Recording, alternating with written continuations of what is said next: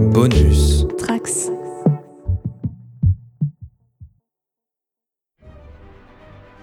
Si on n'en attendait pas grand chose à la base, The Falcon and the Winter Soldier a réussi à nous surprendre avec son premier épisode et continue avec le second qui vient enfin réunir ces deux héros et surtout continuer à développer des intrigues toujours plus profondes. Je suis Manu et vous écoutez YMCU.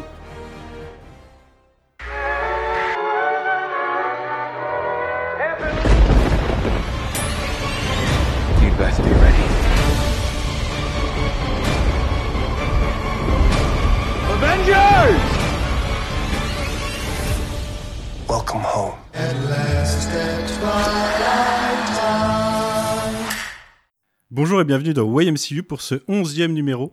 Un numéro qu'on n'avait pas prévu à la base puisqu'on pensait revenir euh, pour parler de l'épisode 4 avant de revenir à la fin de la série. Et finalement, on a senti qu'on vous manquait et ça nous manquait aussi un petit peu en vrai.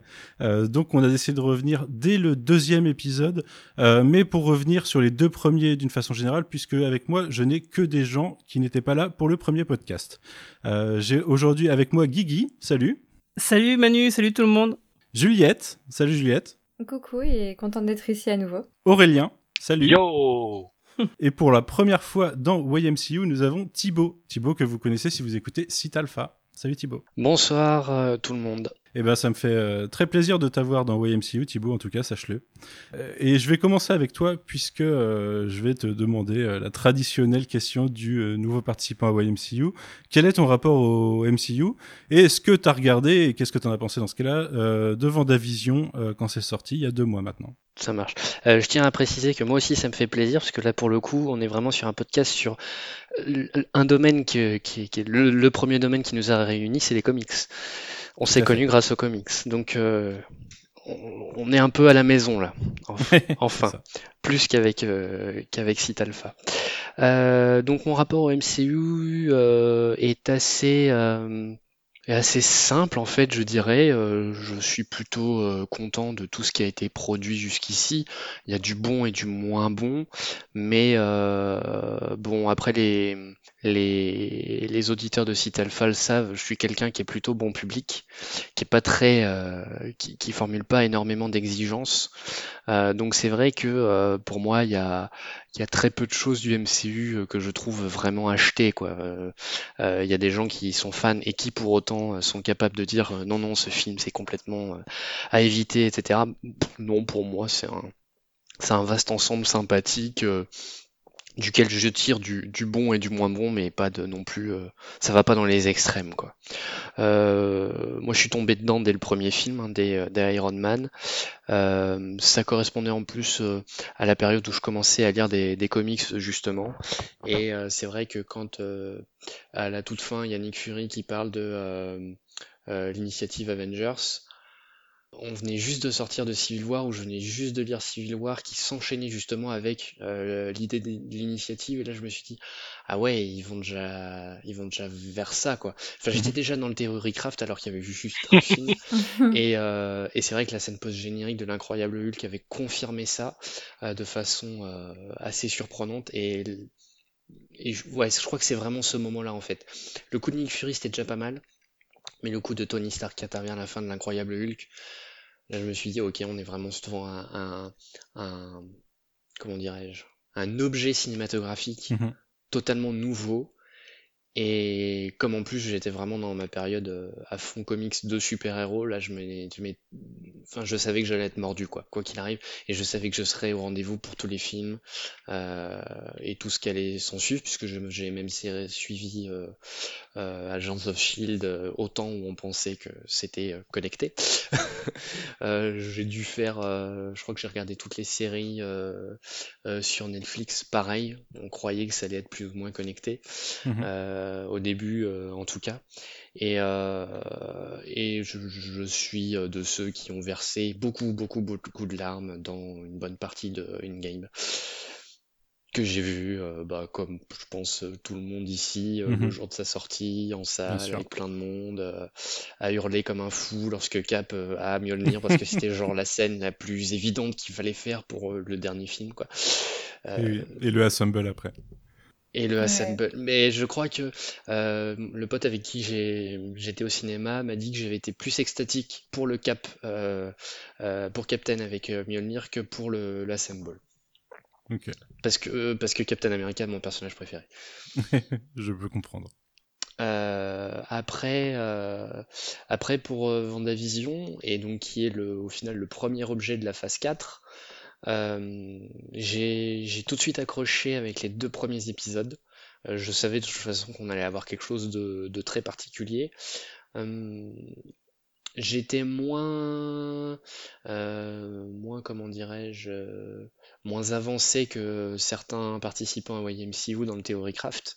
J'ai essayé de me laisser porter, euh, mais j'avoue que quand on est arrivé vers les épisodes 6, 7, 8, euh, j'ai commencé à ressentir un peu de, de frustration au sens où bah, je trouvais, je trouvais qu'ils osaient pas suffisamment. Ouais. Donc c'est vrai que le, le 7 et particulièrement le 8, je les ai plutôt mal vécus. Ok. Euh, Enfin, le- la fin du 7 et le 8, je les ai plutôt mal vécus. Le 9, enfin le dernier épisode, oui, il conclut la série, il a plein de défauts, euh, vous les avez cités dans le podcast, donc je vais pas le refaire ici. Mais il a le mérite de boucler la boucle, il offre deux trois scènes très touchantes, il Mhm. ouvre sur des possibilités intéressantes, que ce soit du côté de Monica ou du côté de, de Vanda. Voilà. Donc bilan, ça reste une bonne série. Euh, Est-ce que je la reverrai? Ça, c'est plus particulier par contre. Parce Ouais. que autant me bloquer sur un film, je, je peux facilement le faire. Autant me remater une série de 6 heures, c'est plus compliqué. Ouais. C'est plus Bah après, moi, je, tu vois, je me suis refait euh, The Winter Soldier et j'ai enchaîné sur Civil War euh, hier et du coup, euh, bah, c'est quasiment se regarder l'intégralité de la série, tu vois, si tu si t'enchaînes les deux. Oui, oui, certes, certes, certes. Mais comme le rythme est beaucoup plus lent, euh, dans les, enfin, je veux dire, en plus tu parles de, de deux de mes films préférés de, du MCU, euh, Winter Soldier et Civil War, euh, qui sont quand même très trépidants euh, pour le coup. C'est vraiment un rythme effréné euh, quasiment tout du long, contrairement à Endgame d'ailleurs. Là, euh, Vendavision, c'est quand même une série qui prend beaucoup son temps. Donc me refaire me faire les fi- les six, les six heures étalées, enfin les 6 heures d'un coup, ou en tout cas de façon rapprochée, je suis pas sûr. Peut-être que je me Mm. le referai à un rythme hebdomadaire éventuellement, mais tu vois, ce sera pas comme certains films du MCU où entre guillemets je les regarde une fois l'an. Euh, je pense que je la reverrai une, deux, trois fois grand maximum, mais pas plus quoi. Hmm, ok. Voilà. Alors, je suis désolé pour les autres, je vais te faire parler un petit peu plus parce que tu m'as soulevé euh, eu- deux questions. Euh, une que je vais poser à tout le monde après. Et, Mais la première, c'est que tu parlais du fait que tu as à peu près commencé les comics en même temps que le MCU s'est créé. Mm. Euh, J'étais curieux de savoir euh, par quoi tu avais commencé, du coup, comment tu avais découvert l'univers Marvel?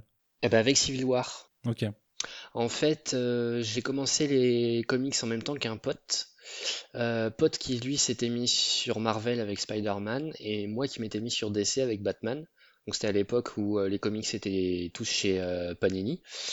Enfin en tout cas Marvel et DC étaient chez Panini. Et donc moi j'ai commencé effectivement la- ma première lecture Marvel moderne, c'était Civil War. Hmm, ok.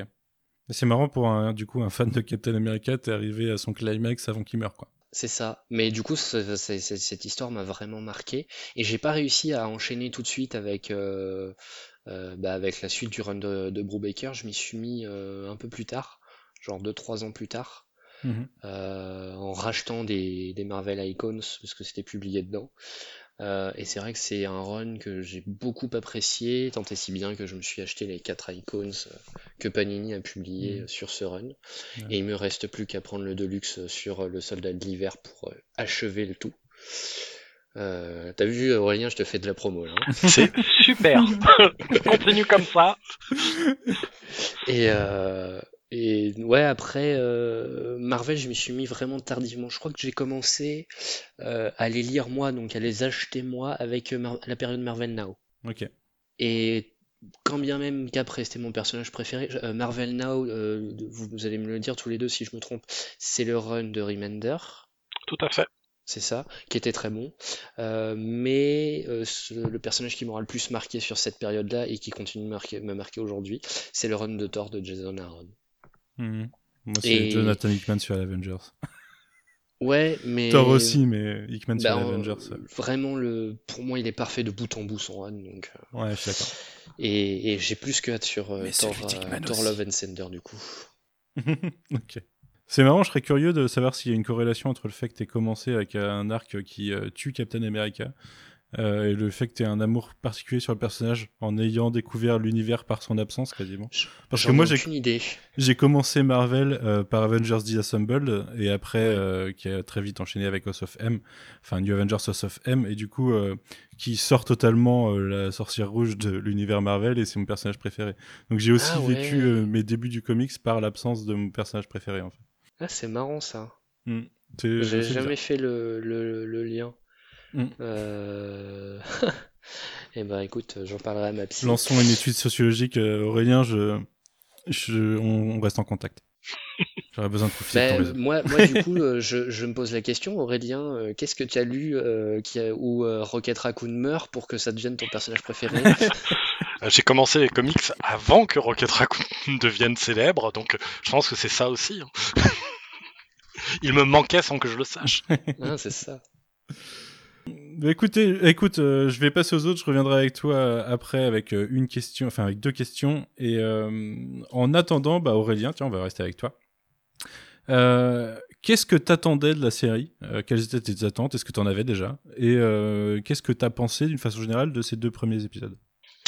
Alors, ce que j'en attendais, en fait, c'est peut-être de, de- des séries annoncées Disney+, celles que j'attendais le moins. Euh, comme ça, là, je me les refais. Ouais, je pense que c'est celle que j'attendais le moins. Euh, dans le sens où, bah, en, fait, ce que j'en attendais, c'était du... euh, ce qui nous semblait avoir été dit, c'est-à-dire un buddy movie d'action étalé sur six, épisodes, avec un côté espionnage, voilà, un peu dérivé du film Winter Soldier, etc. Donc voilà, mes attentes, elles n'étaient pas ultra élevées à cause de ça. Alors, sur les deux premiers épisodes, mon res- ressenti, c'est que euh, on a, on a cet aspect-là, on a l'aspect euh, buddy movie, on a le, je trouve que les interactions dès le deuxième épisode entre euh, Sam et Bucky, et même quand ils étaient déjà en solo dans le premier épisode, les personnages sont bien écrits, ça, ça, ça, coule bien, c'est euh, le- le- leur, leurs vannes qui sont qui alternent en fait entre réelle tension et, euh, une amitié peut-être naissante euh, héritée de l'amitié qu'ils avaient pour euh, pour Steve. Ça, je trouve que ça ça marche. Le, le, côté, on va dire film d'action, je trouve marchouille dans le sens où les scènes d'action sont assez impressionnantes, tout ça, mais elles sont pas hyper hyper bien filmées. Euh, là où j'ai été positivement surpris, c'est sur l'aspect euh, euh, politique de, de, de la série, quoi, tout le côté euh, euh, engagé sur sur le la représentation des Noirs. il y a toute cette scène avec avec War Machine et, et, et- et Sam qui est je trouve vraiment vraiment très très très bien par rapport à, des histoires de d'héritage laissé par des, hommes blancs à des hommes noirs et de ce qu'ils en font et de la pression qu'ils ont, etc. Je trouve qu'il y a plein de très bonnes choses. Par contre, là où je trouve que, que la série euh, m'a relativement déçu, c'est dans sa, dans, globalement, on va dire son écriture globale, c'est-à-dire le, vraiment comment les scènes s'enchaînent les unes avec les autres, comment l'intrigue progresse, euh, comment, euh, euh, en fait, comment les rouages sont, sont, sont positionnés les uns par rapport aux autres.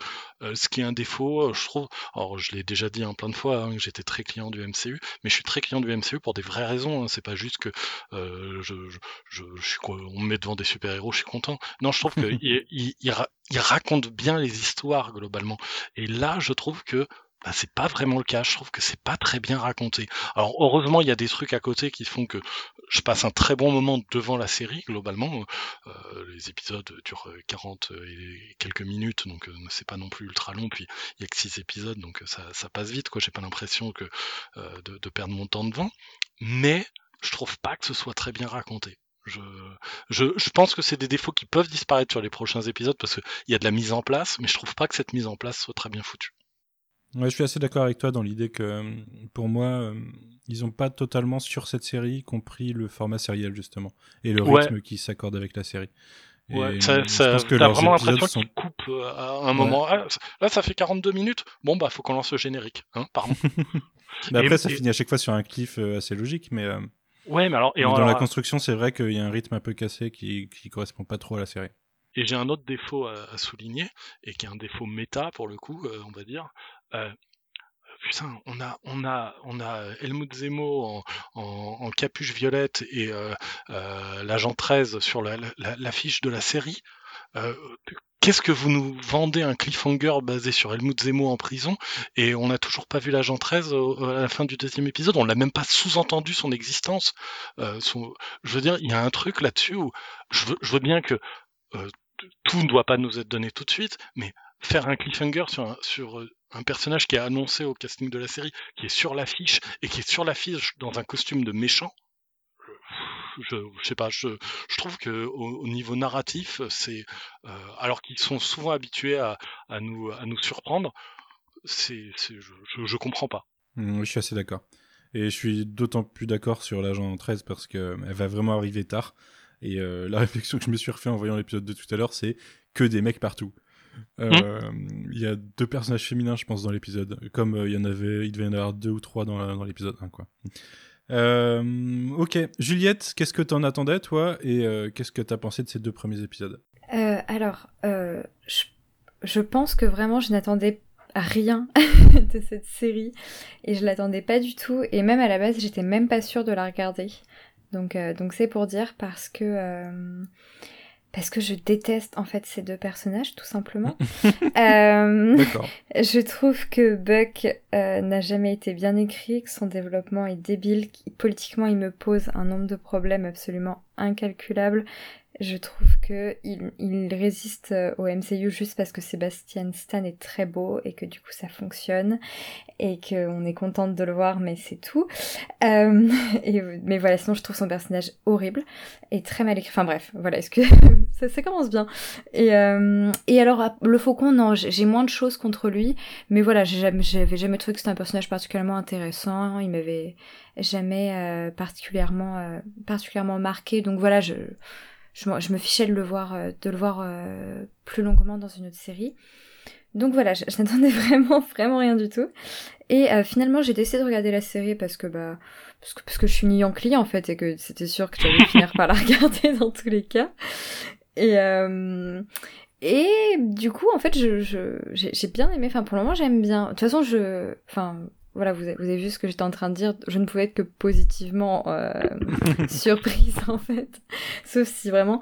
Et en fait, non, ouais, j'ai trouvé ça assez intéressant. C'est-à-dire que euh, il y a il y a un ton un peu euh, un peu sérieux totalement inattendu, surtout notamment euh, au regard des bandes annonces qui, qui annonçaient pas du tout ça pour le coup. Euh, donc quelque chose d'assez sérieux qui m'a qui m'a vraiment étonnée. Et, euh, et voilà, après Aurélien en parlait euh, politiquement. Moi, il y a des moments où j'étais en mode ah ok, maintenant on fait ça. Et euh, c'est- d'autant plus euh, intéressant que moi, l'une des raisons pour laquelle je, je déteste le personnage de Buck, c'est parce que pour moi, c'est vraiment il a, il a détruit Civil War. Enfin, je je déteste le film. Euh, Je, je suis salée ce soir, mon dieu. Je c'est parce que Macron a parlé. Euh... Alors, euh, je, déteste le film Civil War et notamment à cause du personnage de Buck parce que pour moi Civil War c'est un, film très très lâche qui n'ose pas rentrer dans la politique et qui se sont dit bon on va pas faire de politique on, va on va mettre Buck c'est un mec sympa puis on va mettre euh, Daniel Brühl viens et tout c'est bon. Et voilà et, et, et du coup euh, et du coup je m'attendais pas à ce que finalement ils essayent finalement de rentrer dans quelque chose d'un peu plus politique et social avec en réutilisant ces personnages qui selon moi avaient détruit cet aspect-là dans un film précédent. Donc du coup j'étais vraiment surprise. Et et voilà, pour le moment, ça reste des, des, des petites pièces données par-ci par-là, euh, et je pense que ça va finir sur une conclusion bien centriste qui va bien m'emmerder. Mais en attendant, euh, c'est plutôt sympa et, et surprenant, et, euh, et voilà, la, la série est, est plutôt sympa à regarder. Après, j'ai les mêmes limites que vous tous, quoi. C'est-à-dire, je trouve que c'est pas forcément hyper bien écrit et hyper bien enchaîné. Il y a des, des facilités assez, euh, assez fatigantes. Euh, c'est très masculin aussi comme série, je suis d'accord, et du coup, c'est, bah, c'est, enfin, c'est- c'est pas grave, mais c'est dommage, quoi. Et, euh, et je suis pas euh, très fan des scènes d'action pour le moment, qui ont tendance à, à beaucoup m'ennuyer. Voilà. Et voilà, c'est bon, Ok. j'ai fini. Alors, je tiens à dénoncer auprès du public, euh, t'as pas aimé Civil War euh, politiquement, alors que trois semaines avant, t'aimais euh, Batman vs Superman. Justement, justement, mais justement. C'est indéfendable, Juliette. C'est la com- non justement c'est la comparaison qui a tué Civil War, ça va pas. et un jour on fera juste un podcast toi et moi tu vois et genre on se battra, ce sera trop bien. Si tu veux, on fera ça. J'introduirai un concept de battle et puis on fera ça. Merci. Euh, très bien. Euh, Guigui, qu'est-ce que tu qu'est-ce que t'en attendais toi? Parce que je sais que t'attendais la série. Euh, et qu'est-ce que t'en as pensé? Été un des premiers à tweeter que bah, moi j'étais chaud pour un podcast sur le sujet. Oui. Euh, parce que oui, effectivement, moi j'aime bien les histoires de buddy movie et vous voyez par exemple une série du style Amicalement Vôtre ou un film comme Tango et Cash où en fait les deux héros, les deux protagonistes, bah, en fait seraient des héros qui pourraient très bien tenir une histoire à eux tout seuls, sauf que ça serait une histoire plutôt moyenne et banale et peu intéressante finalement et que du coup les faire les rassembler et les mettre euh, à égalité, donc il n'y en a pas un qui le faire valoir de l'autre, euh, bah du coup ça donne toujours une dynamique plutôt intéressante et je trouvais que ça faisait bien longtemps que j'avais pas eu de bonne histoire de ce style-là. Euh, où donc du coup ça s'envoie des fions, etc. C'est vrai que là par contre du coup j'étais un peu déçu de... Mais est-ce que tu voulais euh, le- leur euh, leur côté euh, duo de Civil War euh, décliné en série? Parce que leur Exactement. côté duo de Civil War c'est quand même euh, C'est exactement ça, c'est t'as mis le doigt dessus. Euh, les quelques séquences qu'ils avaient entre deux, je trouvais que ça fonctionnait bien. Et c'est à ce moment-là justement que je me suis rendu c'était un compte peu que... lourdin quand même. C'était un peu lourdingue, ouais, je sais, mais c'est les personnages rigolo. en eux-mêmes. En fait, c'est surtout le. Si tu regardes dans tout le MCU, moi, je trouve que les personnages secondaires euh, de, des, des films, et en tout cas des, du, du run de Captain America, c'était les plus intéressants, quoi. Sharon Carter, euh, Sam, euh. Bucky, euh, Zemo, même Zemo, c'est un des meilleurs méchants du MCU. Et, et je trouvais que, justement, du coup, développer l'univers de Captain America sans Captain America, euh, ben, ça m'intéressait vraiment parce que, du coup, je m'étais quand même, malgré moi, attaché à ces personnages secondaires. Donc, du coup, moi, j'attendais ça. J'attendais vraiment ça. Le côté buddy movie euh, dont on a déjà parlé. Et effectivement, ce, ce côté, bah, on prolonge parce que effectivement, à la fin de Civil War, euh, Juliette l'a dit, on effleure les sujets, on n'en parle pas vraiment. Il y a plein de trucs qui sont laissés en suspens et, et Zemo en, pre- en premier, premier sujet, quoi. Donc du coup, y revenir, bah, moi, ça m'intéressait vraiment. Moi, c'est vraiment ça que j'attendais et pour le moment, j'avoue que je suis pas trop, euh, pas trop déçu, Euh, même si effectivement, hein, comme vous, hein, je, pointe à peu près les mêmes, euh, les mêmes défauts, même si je suis un peu moins critique, notamment sur le rythme. C'est vrai que ce rythme ne fait n'est pas très structuré. Euh, On a l'habitude justement de la, structure en 4, quatre ou 5 actes euh, qui est euh, temporisée par les, pauses publicitaires des grands networks américains. Donc c'est vrai qu'il y a une espèce de mécanique comme ça qui, qui, est- distillée dans toutes les écritures de sériels en général. Et que là, effectivement, on sent qu'il y a un petit manque, des petits flottements, etc. Et que c'est un peu comme un prolongement justement de, de ce que faisait le MCU au cinéma. Mais bon, euh, c'est des défauts auxquels je m'attendais également, donc euh, c'est pareil, ça me surprend pas spécialement. Et du coup, bah, euh, et en plus de ça, je suis aussi content effectivement de cet aspect politique qui émerge et qui est très intéressant à de nombreux niveaux. Et puis même rien que par rapport au lore de- du MCU, que justement l'éclipse pose autant de problèmes et que sociétaux et qui sont vraiment posés sur la table. Bah ça, c'est le genre de truc que j'adore. Je sais ça me faisait penser à un film, je sais pas si vous l'avez vu, euh, dont est tirée une série qui s'appelait Les Revenants, où en fait, à un moment donné, c'est pareil, donc il y a des morts qui reviennent à la vie, et un peu comme justement ce qui se passe dans le MCU, et il y a des scènes de conseil municipal d'une petite bourgade qui essaye de gérer le problème concrètement. Bah voilà, moi, c'est ce genre d'histoire qui m'intéresse en fait. Ok, très bien. Thibaut, j'en reviens à toi. Est-ce que tu avais des attentes du coup? Euh, Toi aussi, je sais que tu en avais. Et, euh, et qu'est-ce que tu as pensé de ce début de série? Alors moi j'ai été Team Guigui à fond. euh, parce que euh, depuis euh, le film Winter Soldier, je suis un peu Falcon sexuel. Euh, je- Alors, je- je- je- j'ai cru comprendre à des moments qu'Anthony Mackie, c'était pas non plus la personne la plus recommandable du monde. Mais euh, je, dis peut-être n'importe quoi. hein. Mais je sais que par contre, son personnage du Falcon, euh, rien que par exemple sa petite apparition euh, très simple dans Avengers Age of Ultron, ça avait il- illuminé, illuminé une partie de mon visionnage du film la première fois. Ant-Man aussi, du coup euh, et dans ah bah, Ant-Man, euh, j'étais un peu triste qu'il se fasse botter le cul, mais j'étais très très très très content qu'il apparaisse dans le film euh, aussi, et, euh, et la pirouette de la, le- de la der- dernière scène. J'ai plus ou moins le même sentiment sans le sans l'adjectif qui va avec, euh, pour euh, l'agent 13, euh, Sharon Carter, mais je pense que là c'est plus lié à l'actrice, Emily Van Camp, que j'avais découvert dans Brothers and Sisters, et depuis, bah, j'aime vraiment beaucoup cette actrice. Euh, au niveau de l'acting hein, et tout ça, enfin, je- je- donc j'étais très content qu'il la casse pour ce personnage. J'étais très content plutôt de son rôle dans, dans le premier film, dans, dans Winter Soldier. Mhm. Euh, donc c'est vrai que là, si je dis ça, c'est que je rejoins Aurélien sur le fait que ça fait déjà deux épisodes et elle n'apparaît toujours pas, alors que ça fait par contre deux fois qu'on la voit bien pendant le générique de fin. Euh, donc c'est assez frustrant pour ce coup-là. C'est-à-dire qu'on voit son personnage, mais il n'y a même il y a pas son nom. Donc on sait bien qu'à un moment ou un hein, autre, il y comme aura son nom qui Mais si, elle apparaîtra. est, elle- elle est mentionnée à un moment donné. Quand euh, Sam dit euh, qu'il euh, dit, alors moi je regarde en version française, alors peut-être qu'ils disent des conneries dans la VF, je sais pas, mais à un moment donné, Sam dit, demande à Bucky, tu te souviens la dernière fois on a essayé de piquer le le, Oui. le bouclier avec Sharon Carter, et ben Oui, on est ouais, c'est on vrai. est devenu fugitif Oui, pendant mais deux ans. ça reste une mention, quoi. C'est juste. Son nom a c'est été juste- prononcé. Là, ça fait deux épisodes où t'as le générique de fin où tu, à un moment, t'as vraiment une Sharon Carter en grand. Et, et tu sais qu'à ce moment-là, normalement, il devrait y avoir le nom de l'actrice, mais tu le vois toujours pas, donc parce que tu sais qu'elle a pas été dans l'épisode.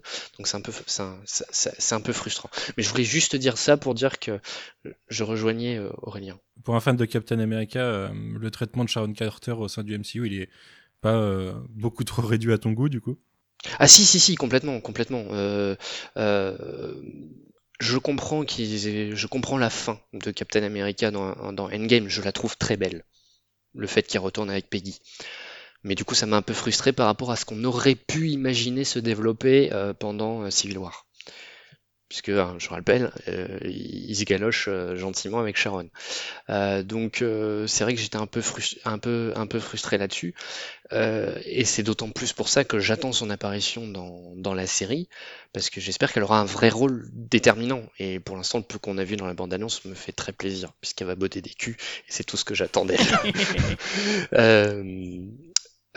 Donc, pour revenir à, à la série, donc je l'attendais beaucoup, plus pour Falcon euh, que pour euh, que pour Bucky. J'ai beaucoup de mal avec Bucky euh, depuis le début.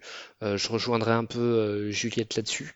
Je trouve que son traitement de toute façon depuis le début est, pas pas oufissime, euh, parce que dans le premier film, hein, rappelons-nous, c'est quand même euh, le pote qui est censé être le un peu comment dirais-je. Enfin, Cap est censé être son protégé et les rôles sont censés s'inverser.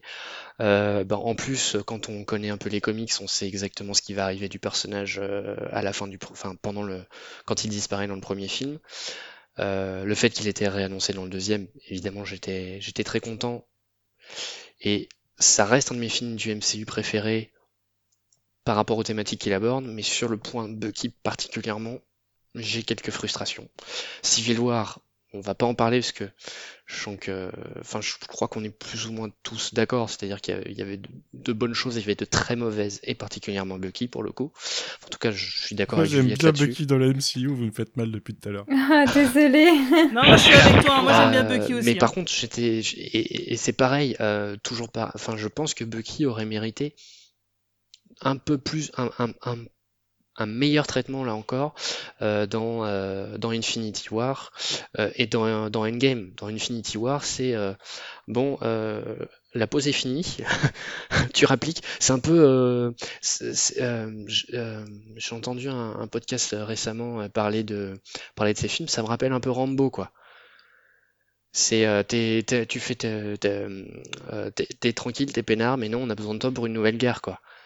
Et ça m'a fait un peu ça dans Infinity War, Mm. et ils en parlent dans le premier épisode, je crois. Enfin, il il y fait a une une référence référence à au. Wakanda dans le deuxième aussi. Et moi, ça me ou fait le plaisir parce que ça me conforte dans l'idée que peut-être euh, on aurait euh, un peu plus de développement par rapport à ça, quoi. Bah, D'ailleurs, je- j'espère, j'espère, tant mieux. phrase sur Euh, le, le loup blanc, là, c'était Oui. assez drôle. Oui, c'est vrai. Oui, voilà, c'est ça. C'est quand il- parle du, du fait qu'il est le loup- qu'il était appelé loup blanc là-bas. Euh, Et donc vient la série. Et ce que j'en pense. Euh, les- le début du premier épisode m'a tout de suite accroché. J'étais vraiment très content qu'on commence direct par une bonne scène d'action. Euh, S'il vous plaît, les Américains, castez des gens qui, des, castez des Français et pas des Cana des Québécois. Ah ouais, pour personnages qui sont censés parler français, s'il vous plaît. Euh, je pensais que la leçon était retenue avec Winter Soldier, mais toujours pas. Il est censé être Marseillais et Batroc en plus, je crois. Non, il est franco-algérien. Ouais, mais je crois qu'il est né à Marseille. oui, bon bref, en tout cas il est, euh, en tout cas il est pas censé parler comme un Québécois. Et- Alors attendez, parce que c'est même pire que ça. euh, Moi j'ai l'impression, comme je, je le répète, je regarde en version française, j'ai même l'impression qu'il a un léger accent québécois, le doubleur français du personnage dans la version française. Mais peut-être c'est lui qui se double, je crois. C'est vrai? Il Oui. Mais comment ça se fait qu'il a un accent québécois? C'est pas Mais il a un possible. accent québécois dans le. Mais parce que c'est un acteur série. Dans québécois. la VO, ouais. Dans la VO, il Ah a d'accord, ah oui, en fait, vous disiez que c'est le personnage qui est franco-américain, euh, franco-français. euh, Le personnage, Ouais, l'acteur, D'accord, pardon, je- je non, le personnage est censé être franco-algérien, mais l'acteur est, cana- est québécois. D'accord, donc il se double en français et en anglais. Oui. Mais Non, en fait, il, il parle que français. Dans- oui, dans, dans la VO, il parle en français tout du long en fait. En français, avec des J'ai regardé justement la VO pour euh, parce que je comprenais pas. Je me disais, je regarde la VF et je, je sens que l'acteur, il a un petit accent québécois. Je regarde la VO du coup et je vois un accent québécois encore pire que dans la VF. Ah merde Ah bah. Ah, donc il se serait redoublé en un peu. Bah, un c'est ma question. J'ai posé la question sur Twitter et il y a un Québécois qui m'a répondu, qui m'a dit euh, Je suis moi-même Québécois et je te confirme qu'effectivement, dans la VF, il y, a- il y a un petit soupçon de- d'accent québécois. Du coup, je sais pas. je comprends pas. Je pense qu'ils l'ont fait redoubler avec un meilleur accent pour la VF, plutôt. Bah, peut-être, mais c'est étrange du coup.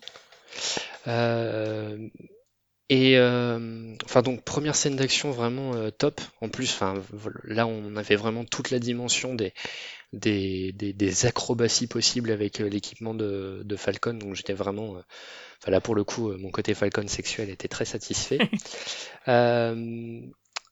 Après, le, le reste de l'épisode m'a plutôt plu, je ai trouvé quelques longueurs. Euh, Il y a la scène, on, a, on en a parlé, la scène entre, euh, entre, euh, entre Sam et Rod. Rhodes, Jim.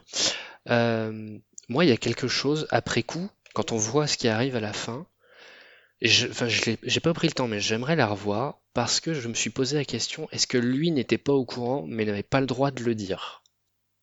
Que Ah, du, sais du pas, fait que, le- trouverais que ça le, abusé, que, le, que- que le bouclier était, allait être récupéré. Il y a quelque chose qui, je me suis, à un moment, je me, j'ai, j'ai trouvé un peu dans la retenue, en fait. Mais euh, après, lui, il est encore dans l'armée, donc forcément, euh, il doit savoir des choses, quoi.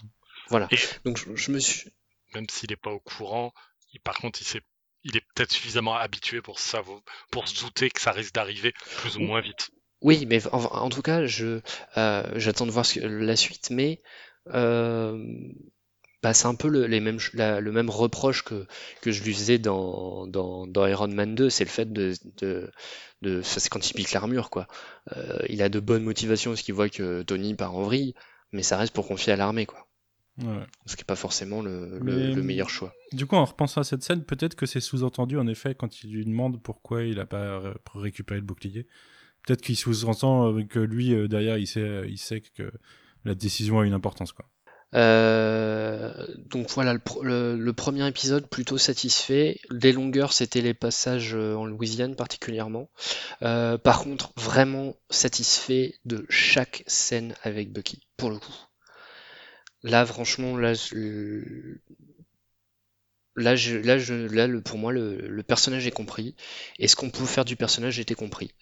Euh, et je, et je trouve ça bien tout, enfin, bon, bref, je trouvais ça plutôt bien euh, ce qui était mis en place et je me suis fait avoir par le twist à la fin euh, parce que moi aussi je pensais que euh, la disparition du fils était récente et que ça allait être le, le leitmotiv pour que Bucky s'implique là-dedans, contrairement à ce qui se passe dans l'épisode 2 où en fait bah, il s'implique dedans parce que Sam lui laisse pas trop le choix. Enfin, il veut faire quelque chose avec Sam, mais Sam a d'autres priorités donc. Il se retrouve un peu là-dedans, euh, bon gré mal gré. Bah, Bon, ça, après, ici, fait, il y a, euh, le, ouais, son il y a, implication, si, il y a la, euh, possibilité aussi que ce soit potentiellement des, des super soldats qui finissent de le- de l'embarquer euh, dedans. Mais euh, bon, son intégration dans la mission de Sam, je l'ai trouvé un peu, un peu au chausse-pied, quoi. bah, la porte d'entrée, c'est vraiment, il est vénère de découvrir qu'il y a un nouveau Captain America. Et il trouve Mm. que c'est pas. Oui, mais quel rapport avec les. Flag Smashers pour le coup? Ah, bah, c'est juste pour continuer la discussion, ils partent ensemble. Oui, bah, voilà. il- oui, mais, pas longtemps être il a, convaincu. Il, il a pas de motivation dedans. C'est même pas, pas comme s'il était en, en, euh, alors j'ai le mot anglais, c'est endorsé par, euh, par l'armée. Euh, Bah, D'ailleurs, C'est bizarre qu'il le laisse faire du coup. Pour une mission officielle, ok, très bien, on prend un Mais élément pas extérieur. Il y a rien pas d'officiel dans cette Falcon. Ouais, mais du coup, il- comment, il, comment il peut se permettre de prendre un avion euh, qui lui donne les autorisations euh, C'est un Avenger. Ouais. Ah, est-ce que les Avengers existent encore? Bah, c'est pas grave. Il y a, ce truc que c'est un peu ce dont, euh, ce dont parle euh, Sam dans, dans, le premier épisode quand il parle de, de demander un prêt. Là, euh, il y a ce truc du oui, mais souvent les gens nous laissent faire des trucs ou nous aident ou des machins. Et je pense qu'il y a cette aura du il a sauvé le monde. Quand il demande un truc, les, militaires sont bien contents et le laissent, le laissent faire. Mais c'est vrai que les accords de Sokovie dans cette histoire, ils ont vite disparu bien vite quand même. Ah non, mais de toute façon, quand on commence à creuser, c'est le bordel. Hein. Le, ne serait-ce que, le, euh, le, moi, le, pour moi, dans l'épisode 1, le truc du non, mais on n'avait pas de salaire. Euh, déjà, rien que ça. Je, oui, ça n'a aucun sens. Ce, je, dès que tu commences un peu à y réfléchir, t'es là. What? Quoi? Ah, C'est hein? clair, non mais moi c'est un truc qui m'a fait sauter de mon siège parce que dans le, dans le premier épisode, de la scène du prêt, justement, moi je me suis... si j'étais le directeur de la banque, moi l'employé, je le vire. Je fais attends, il y a un Avenger, le mec il a sauvé la moitié de l'univers et euh, on pourrait se faire une putain de pub avec lui en disant qu'il partout que c'est notre client et toi tu lui refuses un prêt mais t'es vraiment trop con quoi. Et enfin moi ça m'a sorti, euh, je veux dire, ou même au-delà de ça, tu te dis t'es le gouvernement américain ou même euh, des gens spontanément, je veux dire il leur donne pas une somme d'argent au moins pour les, les récompenser, les, les, rétribuer ou au moins en tout cas les aider quand ils sont en galère. Enfin, je comprends Mais pas moi. Parce que c'est là pour. Euh... Ce qui me choque plus, c'est le fait que Tony Stark leur ait pas donné un salaire pendant qu'il y avait les ouais, Avengers. Il a construit vrai. un complexe à 9 milliards et des brouettes avec le Triskelion là, et, et, par contre, Sam, il touche sa, son, son, son, son salaire de vétéran de l'armée. Moi, je trouve sens. ça pas logique, ouais. ça n'a aucun sens. Ouais. Oui, parce que rien que d'un point de vue pratique, on parce se dit. Sont de gauche. Euh... parce que d'un point de vue pratique, on se dit, bah, si une personne, elle peut être efficace, bah, forcément, il faut qu'elle soit débarrassée de tout souci matériel quotidien basique. Et bah, du coup, on lui donne de l'argent pour évacuer ça. Et enfin, c'est simplement logique, quoi.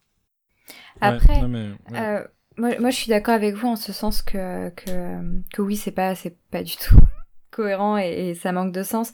Mais après, je, je trouve l'attention, je trouve l'intention, pardon, euh, assez assez louable en fait parce que on voit qu'ils veulent euh, essayer d'introduire un peu des terres, des thèmes sur la précarité, machin et tout. En fait, le problème du, du MCU, c'est que ils ont aucun héros qui est euh, ancré dans le réel. Moi, je pense que, enfin, pour moi, c'est vraiment l'un des gros défauts du MCU. Ils ont vraiment, voilà, aucun héros qui est ancré dans le réel, notamment à cause de Tony Stark, de ses complexes, de ses machins et tout, qui fait qu'on a des héros qui sont très déconnectés de nous et là, je pense que bah ils paniquent un peu. Enfin, ils se disent bah ce serait bien qu'on en ait en fait maintenant. Et en fait, du coup, j'ai l'impression qu'ils essayent de faire ça euh, avec cette série et ils se disent bon bah euh, qu'est-ce qui, qu'est-ce qui est réel? Ah bah oui, tous les banquiers sont des connards, ça tout le monde est d'accord. Bon, et bah on met ça dans notre série et comme ça on va on va parler des problèmes d'argent et tout parce que comme on a foiré ça avec Spider-Man, on fera ça avec quelqu'un d'autre. Et, euh, et, et du coup voilà en fait moi je enfin je trouve l'intention l'intention pardon assez louable parce que euh, parce que c'est cool et que selon moi c'était ce qui manquait à la série le problème c'est quand c'est introduit de cette façon bah c'est pas logique quoi alors, je suis complètement d'accord, et je trouve que en plus de ça, il y a, il y a euh, comment dire, on sait que le, le, le, le par rapport aux prêts euh, américains, euh, ils prêtent beaucoup moins facilement aux noirs qu'aux blancs pour euh, pas que des raisons de, de, de, racisme, mais en fait de, de racisme systémique. Le, fait est que le, le, leur taux les... de mortalité est plus élevé. Ouais, puis même le, il y a historiquement en fait l'accession à la propriété euh, s'est faite à une époque où les Noirs n'avaient pas le droit d'accéder à la propriété où les Blancs pouvaient. Quand mmh. les Noirs ont pu, ils ont pu dans des banlieues où c'était euh, la, la, la, la, valeur des biens a monté beaucoup moins vite que les biens qu'avaient acheté les Blancs, etc. Donc il y a des écarts qui sont creusés en fait tout au long des générations et qui font que le, les, les, richesses des Blancs et des, et des Noirs en tant que communauté actuellement n'ont rien à voir et du coup ça se reflète aussi sur les prêts. Mais, euh, mais en fait, toutes ces problématiques-là qui sont passionnantes et vachement justifiées, et le fait euh, de, de dire justement, comme tu dis, de euh, c'est bien d'avoir des, des, des, héros prolo pour voir leurs leur problématiques. Je trouve ça super. Le problème, c'est leur la manière de les intégrer qui bah, est au chausse-pied, comme disait ouais. Thibaut, quoi, sur d'autres sur d'autres sujets, quoi. Mm. Non, c'est vrai, mais après, c'est là pour soulever des problématiques intéressantes quand même. Et pour moi, il ouais. y a aussi, enfin, euh, il, y a, il y, a deux autres problématiques qui sont aussi incluses dans tout ça, enfin, qui euh, étendent euh, tout ça. C'est le côté soldat, ancien soldat abandonné, globalement laissé pour compte par son gouvernement. Mm. Je pense que c'est une problématique qui avait été développée, j'en parlais la semaine dernière, enfin il y a deux semaines, dans, dans Punisher notamment sur Netflix, qui était pas mal, je trouvais, et qui là me semble un peu reprise, et l'abandon aussi, enfin le la fracture sociale et euh, le quasi-abandon de fait euh, post-retour de la moitié de la population mondiale qui a vraiment foutu la merde. Et ça a l'air d'avoir. euh, bah, c'est, ça va être à l'origine de, des Flag Smashers dont on parlera tout à l'heure. Mais ça aussi a l'air d'avoir des, impacts au quotidien sur tout le monde, quoi. Et il y a une partie de la population qui a abandonné de fait, en fait. Euh, je pense que si le MCU aborde enfin ce genre de questions, bah, c'est parce qu'ils n'ont pas les mêmes types de scénaristes, ou en tout cas ils sont plus censés fonctionner de la même manière. Euh, avant on leur demandait d'écrire des blockbusters, là on leur demande d'écrire des séries. En plus, euh, c'est- pour le coup, euh, que ce soit pour Vendavision ou pour, euh, ou pour euh, Falcon et Winter Soldier, on a plus de diversité aussi Mm. au niveau du, de, au niveau des groupes euh, de, de scénaristes, donc des gens qui amènent généralement des pro- ce genre de problématiques-là. Euh, je pense pas qu'on est amené euh, sur des sur les Spider-Man ou euh, ou sur euh, les Iron Man des personnes un peu sensibilisées euh, à l'écologie ou euh, ou à l'argent, euh, à la pauvreté, ce genre de choses-là quoi. Et Il y avait une, une petite critique sociale dans la création de, du vautour hein, chez, dans le premier Spider-Man, quand même. Oui, mais Bah, critique euh, sociale qui au final est écrasée complètement par le personnage. Ouais, c'est que, ça, le film était affreux à ce niveau-là. Pour moi, c'est. Bref. C'est- Mais c'est pas complètement, parce. Bah non, parce que juste derrière, justement, c'est euh, Peter ne rejoint pas les Avengers juste après sa confrontation avec le Vautour. Donc le Vautour vient de lui dire, il faut que, euh, en gros, euh, il y, a une- il y a une- il y a une distanciation totale entre les, les gens du peuple et, et ces mecs qui sauvent le monde et qui se font du fric, etc. et tout ça. Et juste après, Peter quand même refuse de, de, de, de rejoindre les Avengers. Donc peut-être que Avant de les graines- rejoindre euh, spontanément directement après. mais- Ouais, c'est Ouais, ça, moi, oui, c'est ça qui me dérange, c'est que le film film. d'après. euh, Ouais. Enfin bref, on n'est pas là pour parler de Spider-Man, ce sera un, autre jour. Non, non. Euh, on t'a coupé Thibaut, non? Non, non, je dis, je rajoutais juste le fait que, euh, que, euh, que les- ces thématiques-là viennent de deux raisons. C'est qu'on est sur des séries écrites par des gens plus, euh, plus engagés politiquement et sur des sujets beaucoup plus euh, divers et variés. Enfin, je pense que, euh, euh, enfin, c'est certain que si on n'avait pas une showrunneuse euh, derrière Vendavision, son personnage et la thématique du deuil n'auraient pas été aussi bien traités que, que, que ça ne l'est dans, dans la série. Enfin, ça, ça, c'est par exemple, je l'ai pas dit tout à l'heure, mais s'il y a vraiment une chose qu'on peut pas reprocher à Vendavision, c'est son traitement de ce sujet particulier. Et je pense, j'ose espérer que euh, que au- bout du, au bout du bout, euh, Falcon et Winter Soldier, qui abordent deux sujets, qui est la réintégration des vétérans euh, et, euh, et juste le, la- la- le, racisme systémique des États-Unis, eh ben, j'ose espérer que ce sera bien abordé à la fin, et j'espère que ce sera vraiment le cas, parce que bah, normalement, l'équipe de scénaristes qui est derrière tend à prouver que ce sera le cas. Ouais. Euh, Bah, J'en profite pour... euh, Ouais, vas-y. J'en profite parce que, euh, alors je vais pas faire le euh, qu'est-ce que j'attendais de la série et ce que j'ai pensé des deux premiers épisodes. J'ai quand même glissé mon avis rapide sur le deuxième épisode puisque c'est le seul dont les auditeurs m'ont pas entendu parler. J'étais très content de cet épisode et de, du développement de John Walker notamment. Il y a des choses qui sont développées qui me paraissent intéressantes, même si on revient back to basic sur la fin d'épisode. Et, et sinon, deux choses que j'ai plutôt appréciées. Euh, le développement de Bucky, moi c'est un personnage que j'aime dans le MCU et je trouve qu'il est bien développé et qu'on aborde des trucs intéressants avec lui. Et euh, cette euh, continuation euh, de, euh, de deux choses en même temps, euh, l'expansion des futurs euh, Young Avengers et le traitement de, du racisme et surtout du racisme envers les Noirs à travers l'histoire euh, récente des États-Unis, à travers du coup euh, Isaiah Bradley et euh, l'utilisation, enfin celui qui est probablement son petit-fils et qui serait le futur patriote des Young Avengers. C'est deux thématiques que j'ai trouvé plutôt bien traitées, qui soulèvent des, des bonnes choses et des bons dialogues en fait. Je trouve que Sam hérite de bons dialogues dans ce second épisode grâce à tout Ouais, ça. je pense aussi, ouais. Euh, voilà, c'était mon avis rapide et du coup, euh, ça lance des thématiques que j'avais notées et que je- sur lesquelles je sais que certains veulent revenir. Euh, on peut parler d'Isaiah Bradley tout de suite, même si c'est un peu. euh, ça- Qui est joué par le. Carl Lumbly. Euh, tout à fait. Et du coup, euh, Thibaut, tu voulais parler d'Isaiah Bradley.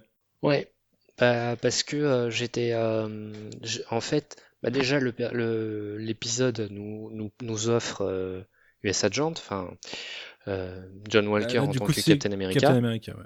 Oui, oui, mais euh, c'est pour bien distinguer de, de Steve. Euh, et son sidekick que je ne connaissais pas, Battlestar. Donc ça, je m'y attendais pas. Et, et, dans le même épisode aussi, on a l'arrivée de, de, du, du, Captain America noir, hein, tel qu'on pourrait le surnommer au niveau des comics, hein, j'entends, qui est Isaiah Bradley. Et, euh, et là, je me suis dit, euh, après m'être renseigné sur Battlestar pour vérifier que c'était bien un personnage des comics, je me suis dit, ah ouais, ils y vont à fond dans l'exploitation de tout ce matériau qui a été euh, euh, le, le, personnage de Captain America euh, lorsque Steve était absent. Donc euh, soit quand il était dans la glace, soit quand il a euh, lâché, le, lâché le bouclier euh, dans l'histoire des comics, hein, j'entends. Et je trouvais ça, euh, je trouvais ça très intéressant de le faire à ce point, parce que je m'attendais vraiment pas à voir Isaiah Bradley. Pour moi, on, on allait se contenter de, de John Walker et puis c'est tout. Non. Euh, mm -hmm. et, et je trouvais ça intéressant en plus qu'ils trouvent une, qu'ils arrivent à, euh, à trouver une, comment dirais-je, une explication organique au fait que l'un des deux héros que nous, nous croisons le connaissent et envie d'aller l'interroger sur le sujet. Euh, Bon, après, il y a un raccourci qui est fait assez rapidement, mais juste le, le, le lien. un gros de... raccourci de la part de Bucky. Euh, ouais, ouais. Euh, il a dit les gens comme nous, et du coup, euh, ça fait penser aux super soldats. Et on est en, on, on est en phase là-dessus. Mais le fait qu'ils se disent, bon, on est clairement face à, à, des super soldats, donc on a besoin d'avoir des infos sur les super soldats, et ça tombe bien, j'en connais un qui pourrait peut-être. C'est pas par rapport aux super soldats, c'est par rapport à l'Hydra, du coup.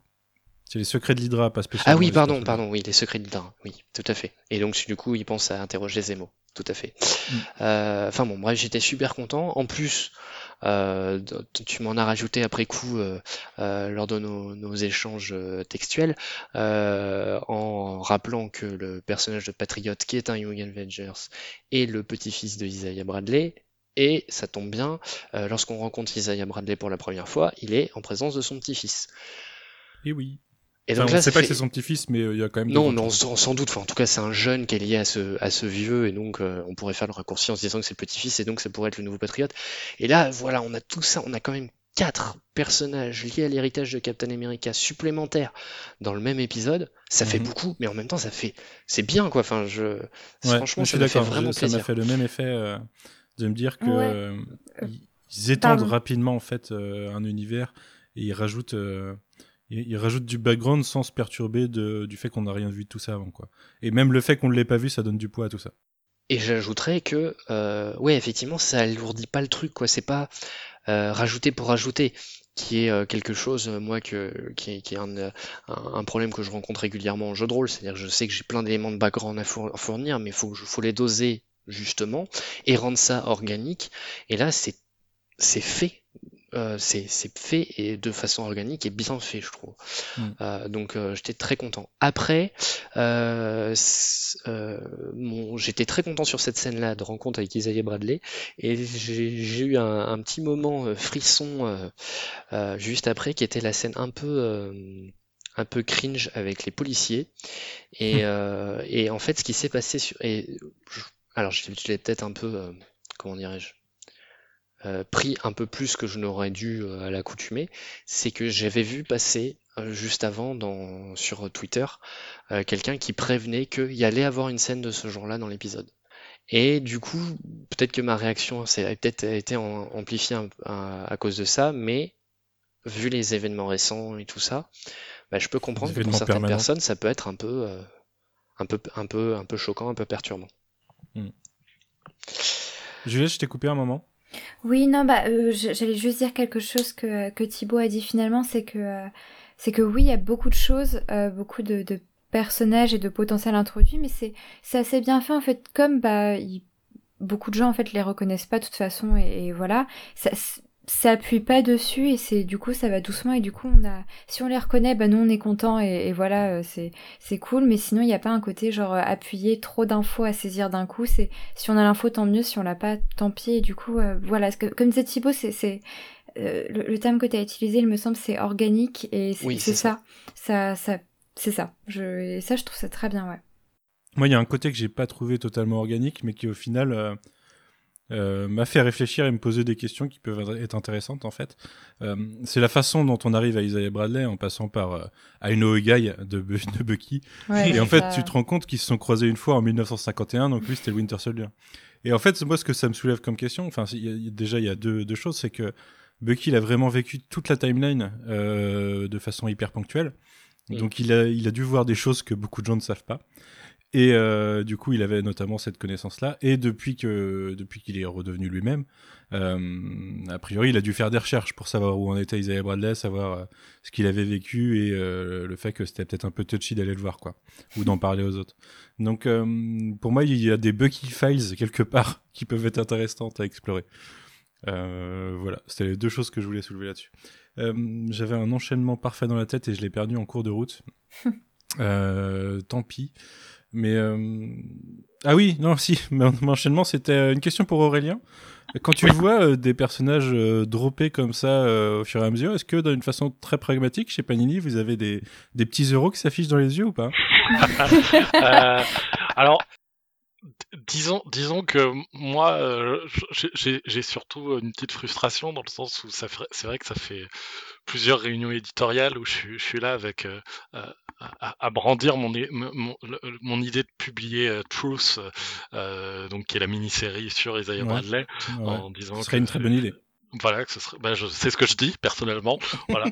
Et donc, euh, bah, il y a une petite frustration là quand je vois Isaiah Bradley, je suis là. Ça, ça aurait été bien qu'on ait sorti Truth. voilà, bon.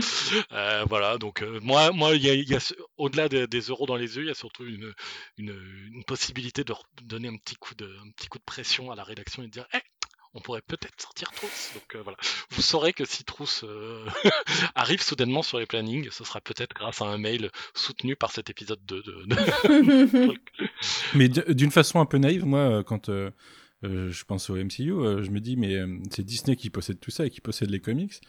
À aucun moment, ils, ils envoient des petits tips aux éditeurs en disant insistez peut-être sur ces persos, remettez-les en avant, sortez des trucs, ça peut être intéressant.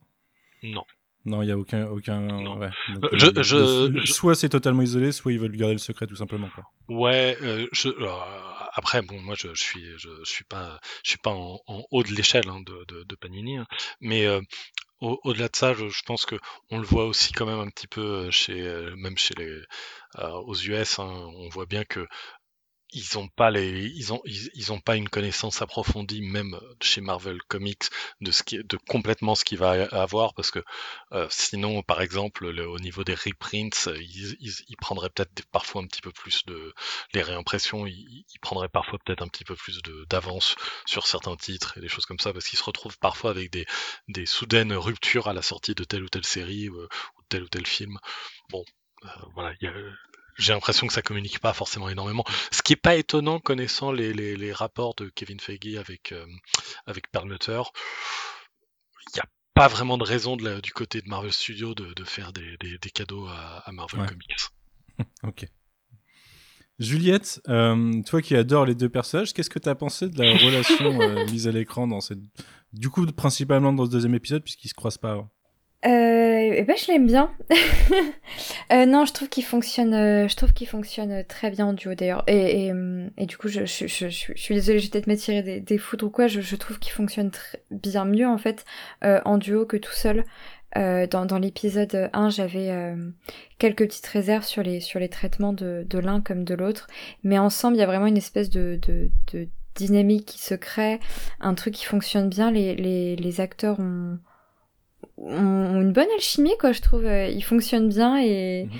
et, et ils ont un, un contraste dans leur jeu et, et dans leur personnage aidé par les dialogues euh, qui est qui est assez chouette après euh, le, le, le problème de leur rapport entre eux c'est que bah on, on en a déjà parlé entre nous c'est que ça conduit à du à du queerbaiting qui est un petit peu un petit peu embêtant et euh, et un petit peu enfin bref de, l'humour un petit peu daté qui me qui me qui m'embête un peu qui me mine un peu parce que je pense qu'il y a il y a peut-être moyen de faire euh, des, des des des interactions entre deux hommes sans avoir parfois besoin de faire la vanne genre euh, ah regardez euh, ces deux meilleurs potes ils sont ils sont un peu en, ils sont un peu en couple oh là là.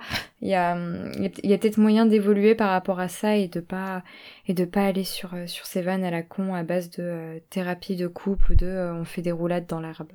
Mais à, à, part ce à part ce point qui, qui m'embête un peu je trouve que ça je trouve qu'il fonctionne bien. Non mais au-delà de la thérapie de couple c'est la position dans laquelle ils finissent. C'est vraiment les jambes entrecroisées quoi avec une remarque de Sam en mode euh, c'est ce que t'attendais et tout. Euh. Alors que la roulette dans l'herbe, c'était presque marrant du fait où Bucky, euh, en même pas une fraction de seconde, il repart sur le bouclier. T'aurais jamais dû donner le bouclier pour montrer que voilà, mhm. une fois l'action elle est passée, hop, il, repart en boucle sur sa marotte. C'est vrai. Mais sinon, moi je suis assez d'accord avec Juliette. J'ai trouvé qu'il y avait de l'humour qui était un peu lourd. Euh, alors du coup, je suis content de voir qu'effectivement, elle trouve que l'alchimie fonctionne bien parce qu'effectivement, moi, c'est ce que j'avais pressenti déjà dès les films et, c'est ça que j'avais envie de voir, donc je suis assez content. Mais pour autant, c'est vrai que bah, on se traîne un humour un peu relou, euh, notamment sur ça. Il y a, moi, j'ai d'autres exemples, comme par exemple, euh, à un moment donné, il y a Sam qui dit à Bucky, ah, tu t'es fait éclater par une collégienne je comprends pas du tout cette remarque parce que euh, quand mm. tu sais que dans un univers de super-héros, t'as des nanas qui sont super méga puissantes, genre les mêmes, les plus puissantes de l'univers, euh, je, cette remarque. Il y aura une série sur une collégienne bien puissante euh, un peu plus tard dans l'année. ouais. Donc, enfin, déjà, je trouve ça nul, c'est pas drôle, et en plus de ça, bah, c'est pas cohérent avec, avec l'univers. Et il y a aussi une autre blague, moi, qui m'a fait un peu tiquer. Je, comprends un peu l'intention, mais j'ai trouvé ça un peu bizarre. C'est à un moment donné, quand ils sont cachés dans le hangar et qu'ils vont justement euh, euh, euh se. Après la ref au loup blanc oui, voilà, c'est après la référence au loup blanc, exactement.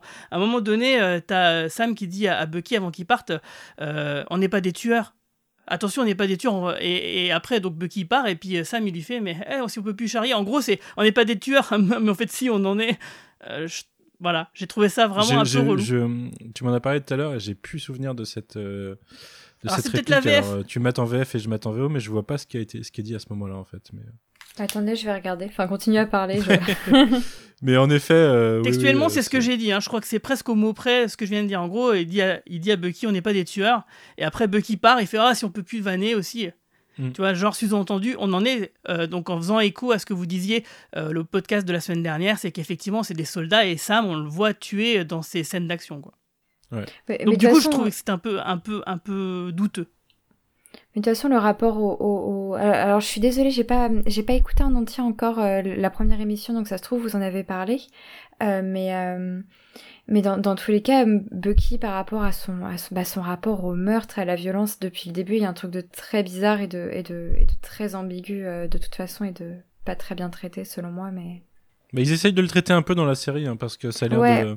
Il y a, justement dans l'épisode 2, elle rappelle la règle numéro 2 et ça a l'air de le miner de se dire qu'il est condamné à, à aller enfreindre pendant toute la série la règle numéro 2. Quoi. Je suis assez d'accord avec Manu. Moi, je trouve quand même c'est quand même plutôt euh, la psychologie du personnage de Bucky est plutôt bien amenée euh, par rapport à, tout ça. Et c'est pour ça que la remarque de Sam, je la trouve d'autant plus cruelle et, impertinente en fait, dans le mauvais sens du terme. Euh, et sinon, pour revenir à Bucky, je trouve qu'effectivement, moi, je trouve qu'il est plutôt bien écrit parce que la séquence de la thérapie où à un moment en fait, on comprend pourquoi Sam l'énerve, c'est parce mhm. qu'il se dit que vu qu'il a donné le bouclier, peut-être que Steve Rogers a fait un mauvais jugement sur Sam et que peut-être sur lui-même. Et, c'est là qu'on sent que ça a touché quelque chose de très très sensible, parce qu'effectivement, vu la position de Bucky, son passé et ce qu'il essaye de reconstruire, bah on comprend que forcément ce genre de choses peut le miner.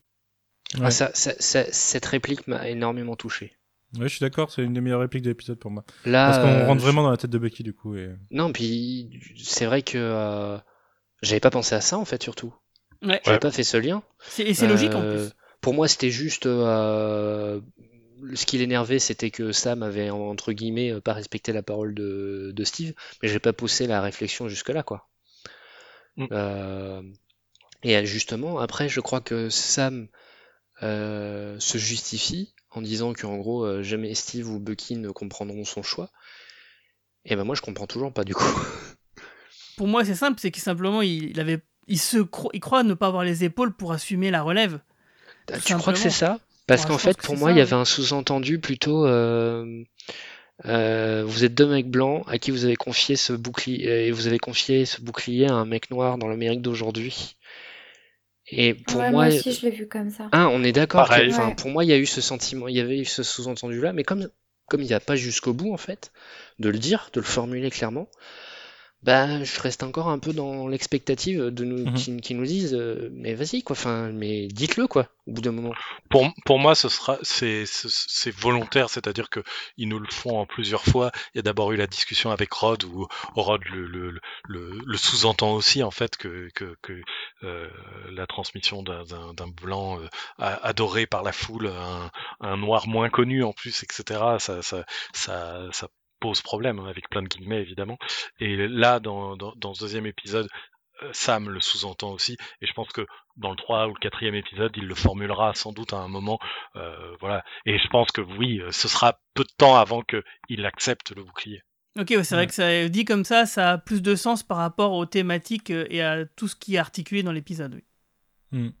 Mais tu me fais vraiment poser la question de est-ce que la VF, ça nique pas pas mal de sous-entendus ou de, de sens hein, quand même? Ah bah toujours. Hmm. Ouais, bah il y a Enfin, des bonnes en- VF. Hein, on va- on va Non, pas Bah, la VF de- est plutôt de bonne, hein. Bah, Oui, vu que mais- je, vais, je vois les films en VF au cinéma, je me suis dit, bon, allez, je vais prolonger l'expérience avec la VF qui euh, bah, s'en sort plutôt bien au niveau de, bah, du doublage des acteurs et du jeu, etc. Quoi. Ouais, ouais, personnellement, je trouve que les, les doublages ont quand même perdu en, en qualité parce qu'avant, ils avaient le temps de le faire. Parce que y a, les Ouais, films ne sortaient pas au même moment. Et là, maintenant, il y a un- tout un processus d'urgence. Enfin, je ne sais pas exactement combien de temps il se passe entre euh, la, la fin de la, le- la sortie du banc de montage et le moment où le, le film va... va- Enfin, en gros, je sais pas combien de temps ils ont pour faire le doublage avant la sortie internationale, parce que maintenant, c'est des sorties internationales, y compris pour les séries. Mhm. Et je me dis, bah, ce temps-là qui est pressé, bah, ça perd en qualité. Je, je, je- crois qu'ils en avaient parlé, euh, ce phénomène-là, ils en avaient parlé notamment euh, pour euh, Star Wars épisode 7. Alors, euh, ça dépend pour les, les œuvres du MCU, ça doit être assez court. Par contre, pour Hamilton, c'est à peu près 8 ou 9 mois minimum, a priori. Ouais, il n'y a même pas les sous-titres, c'est ça? Ouais, c'est ça. Parce que, oui, les, sous- les sous-titres sur les plateformes, faut même pas en parler parce que c'est. euh, c'est Ah, c'est un des- enfer. Ouais, c'est des paiements au lance-pierre sur des personnes qui sont exploitées. euh, exploitées et ils prennent du coup les personnes qui sont pas forcément les plus compétentes pour faire ça, euh, qui ont pas forcément sous les yeux euh, le sens de ce qu'ils sont censés traduire. Donc, euh, J'ai Euh, pas eu trop de problèmes sur les sous-titres, de, aussi bien de Vendavision que de, que de Winter je sais pas, moi je mate tout le temps avec des sous-titres VO, donc euh, je me pose Ouais, pareil, donc du coup, Alors, J'ai peut-être des sous-titres VO. J'ai peut-être des sous-titres VO. c'est peut-être pour ça qu'il n'y a pas de Au soucis. bout d'un moment, tu t'en rends pas compte en fait. c'est- Oui, non, je, En tout cas, pour revenir au doublage, je suis pas persuadé qu'ils aient beaucoup moins de temps sur les films, euh, sur les séries que par rapport aux films, hein, où je pense que c'était aussi rushé à peu près de la même manière. Par contre, euh, là où effectivement il y a un impact, et ça on le sait, c'est par rapport au Covid, où effectivement chaque doubleur est obligé de faire sa partition seul dans le studio, ce qui ralentit un peu les choses et, et peut-être euh, fait perdre un peu de fraîcheur d'interaction entre les Ouais, différents forcément. acteurs. Quoi. En effet. Euh, Juliette, je sais que tu voulais parler de l'aspect psychologique de l'épisode. C'était par rapport à Bucky, c'était par rapport à d'autres choses? Euh, C'était plutôt par rapport à Bucky. Tu veux en parler maintenant? Euh, Ouais, bah ouais.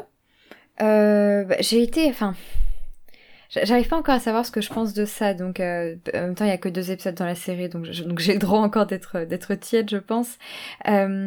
J'étais contente quand j'ai vu Bucky comme ça arriver en thérapie. Je me suis dit, mais oui, enfin, parce que moi, c'est quelque chose qui me frustre beaucoup avec ce personnage. Je suis en mode, mais est-ce qu'on peut faire quelque chose de la psychologie de ce pauvre garçon? Et, euh, et, et du coup, j'avais, j'avais, j'ai j'ai bien aimé euh, qu'on aborde ça et qu'on aborde euh, bah, la question du traumatisme, qu'on parle de ses cauchemars, euh, euh, du fait qu'il qui se sent hanté par ça, du fait que c'est quelqu'un de très sombre aussi euh, vis-à-vis de cela, l'isolement qui va avec. Bref, il- on sent qu'il y a une ébauche, une espèce de, tentative de, de, de parler de, de traumatisme et de... euh, et de euh, bah, comment faire une thérapie par rapport à ça. Là où euh, je suis un peu moins contente, euh, c'est que je trouve la série vraiment bah, tiède du coup euh, à ce niveau. C'est-à-dire que on nous dit qu'il s'isole complètement et tout ça, mais trois scènes après, tu vois qu'il a un pote, bon alors même si du coup il a un rapport spécial avec lui, mais, mais on voit qu'il arrive à nouer des liens, on voit qu'il arrive à avoir un date, je trouve que ça va trop vite et qu'en fait on n'a pas le temps de voir l'impact terrible en fait. Euh, Enfin voilà, Bucky, le, voilà, le, le problème c'est que euh, il, il, manque la vision de, de, de, de, sa vie de merde en fait. enfin, enfin voilà, et donc du coup, j'espère que la série en fait va essayer peut-être un peu d'approfondir ça et de, et de montrer qu'on a un personnage qui clairement ne va pas bien parce que là en fait on nous dit dans les mots qu'il va pas bien. Mais je trouve que finalement, le, on essaie de le montrer un peu, mais on le voit pas tant que ça. Et comme bah, ils ont fait juste avant une série absolument exceptionnelle sur la question du traumatisme, euh, ça fait bizarre en fait de, de le voir traité de façon, euh, de façon aussi légère. Mais en même temps, je suis contente que ça existe, qu'enfin, qu'enfin on en parle, donc, euh, donc Mm. voilà.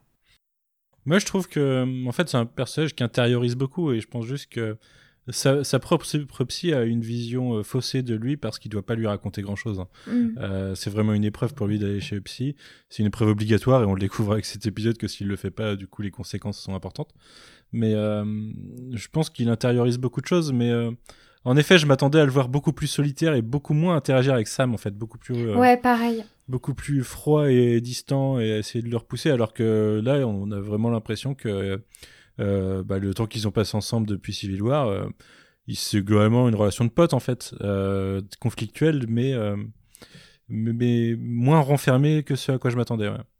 ils ont peut-être pas le temps d'être enfermés en fait Ouais, c'est ça, mais c'est dommage qu'il lui, qu'il lui laisse pas le temps de ça. Je suppose que c'est parce qu'il y a plein de choses de prévues pour la suite, mais, mais, mais, mais, mais je sais pas. Bah moi, enfin, en tout cas, euh, je trouve que le, deuxième épisode euh, lève pas mal de sujets qui me paraissent intéressants. Enfin, du coup, son, son espèce de dépendance à la vie de Steve et euh, il base, il base le succès potentiel de sa vie en fait sur ce que pensait Steve Rogers de lui et forcément. Euh, euh, il, enfin, je trouve le raccourci facile d'ailleurs dans quand il dit que si euh, Steve s'est trompé sur Sam, il s'est forcément trompé sur Bucky, parce qu'il peut se tromper sur l'un et pas sur l'autre.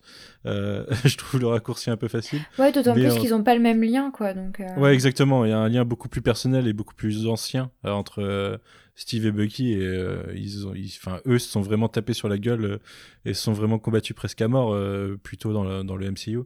Donc il y a un lien qui est carrément re- plus resserré et je pense qu'il a une, une meilleure vision, euh, Steve, de Bucky que ce qu'il a de Sam. Mais il pose ses espoirs dans Sam et c'est assez logique le message euh, qui est, qui est porté par cette scène de fin dans Endgame en tout cas.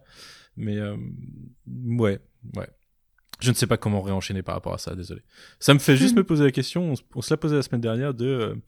J'ai vraiment l'impression qu'à un moment, il va falloir qu'on voit vieux Steve Rogers en caméo dans la série, pour euh, qu'il ait une discussion avec Bucky, parce que il a conclu euh, sa- son- à la rigueur son arc avec Sam dans Endgame, mais Bucky, euh, pff, il est resté en fond, quoi. Et Mm. je pense qu'il y a une discussion qui aurait, qui aurait été intéressante à avoir entre les deux.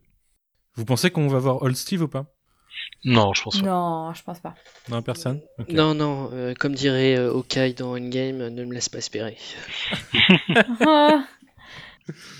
Ouais, je le vois bien en caméo de fin d'épisode 7. Mais euh...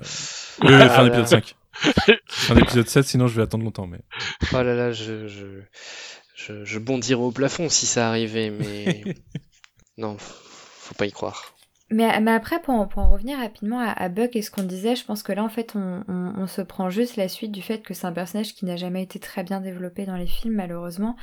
Et, euh, et je dis malheureusement parce que bah, c'est un, un, un personnage extrêmement complexe, quoi, Buck, euh, extrêmement euh, ambigu euh, moralement, et, et, et qui, qui est du coup très intéressant et qui pourrait être très intéressant. Mais du coup, bah comme à chaque fois il était vraiment dans des films où il se passait où il n'était pas l'élément central du film et bien du coup on n'a jamais eu le temps de le creuser en tant que méchant on n'a jamais eu le temps de le creuser en tant que repentant et maintenant que bon a priori il fait partie des, héros maintenant quoi. Enfin c'est le héros de, l'endroit où il est.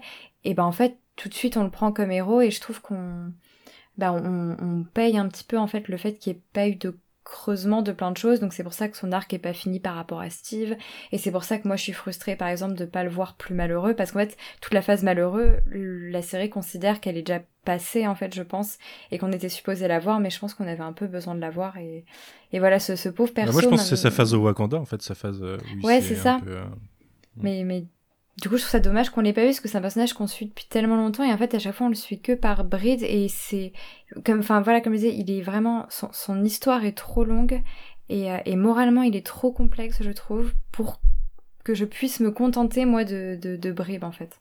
hmm. Un flashback, un flashback de son passage au, au Wakanda serait intéressant, je pense. Ouais, je pense aussi. Je, je- là, j'ai visualisé un peu une séance un peu chamanique, euh, ce genre de truc-là, euh, très, très centré sur euh, l'introspection, au moins pour qu'il arrive à faire la paix avec lui-même.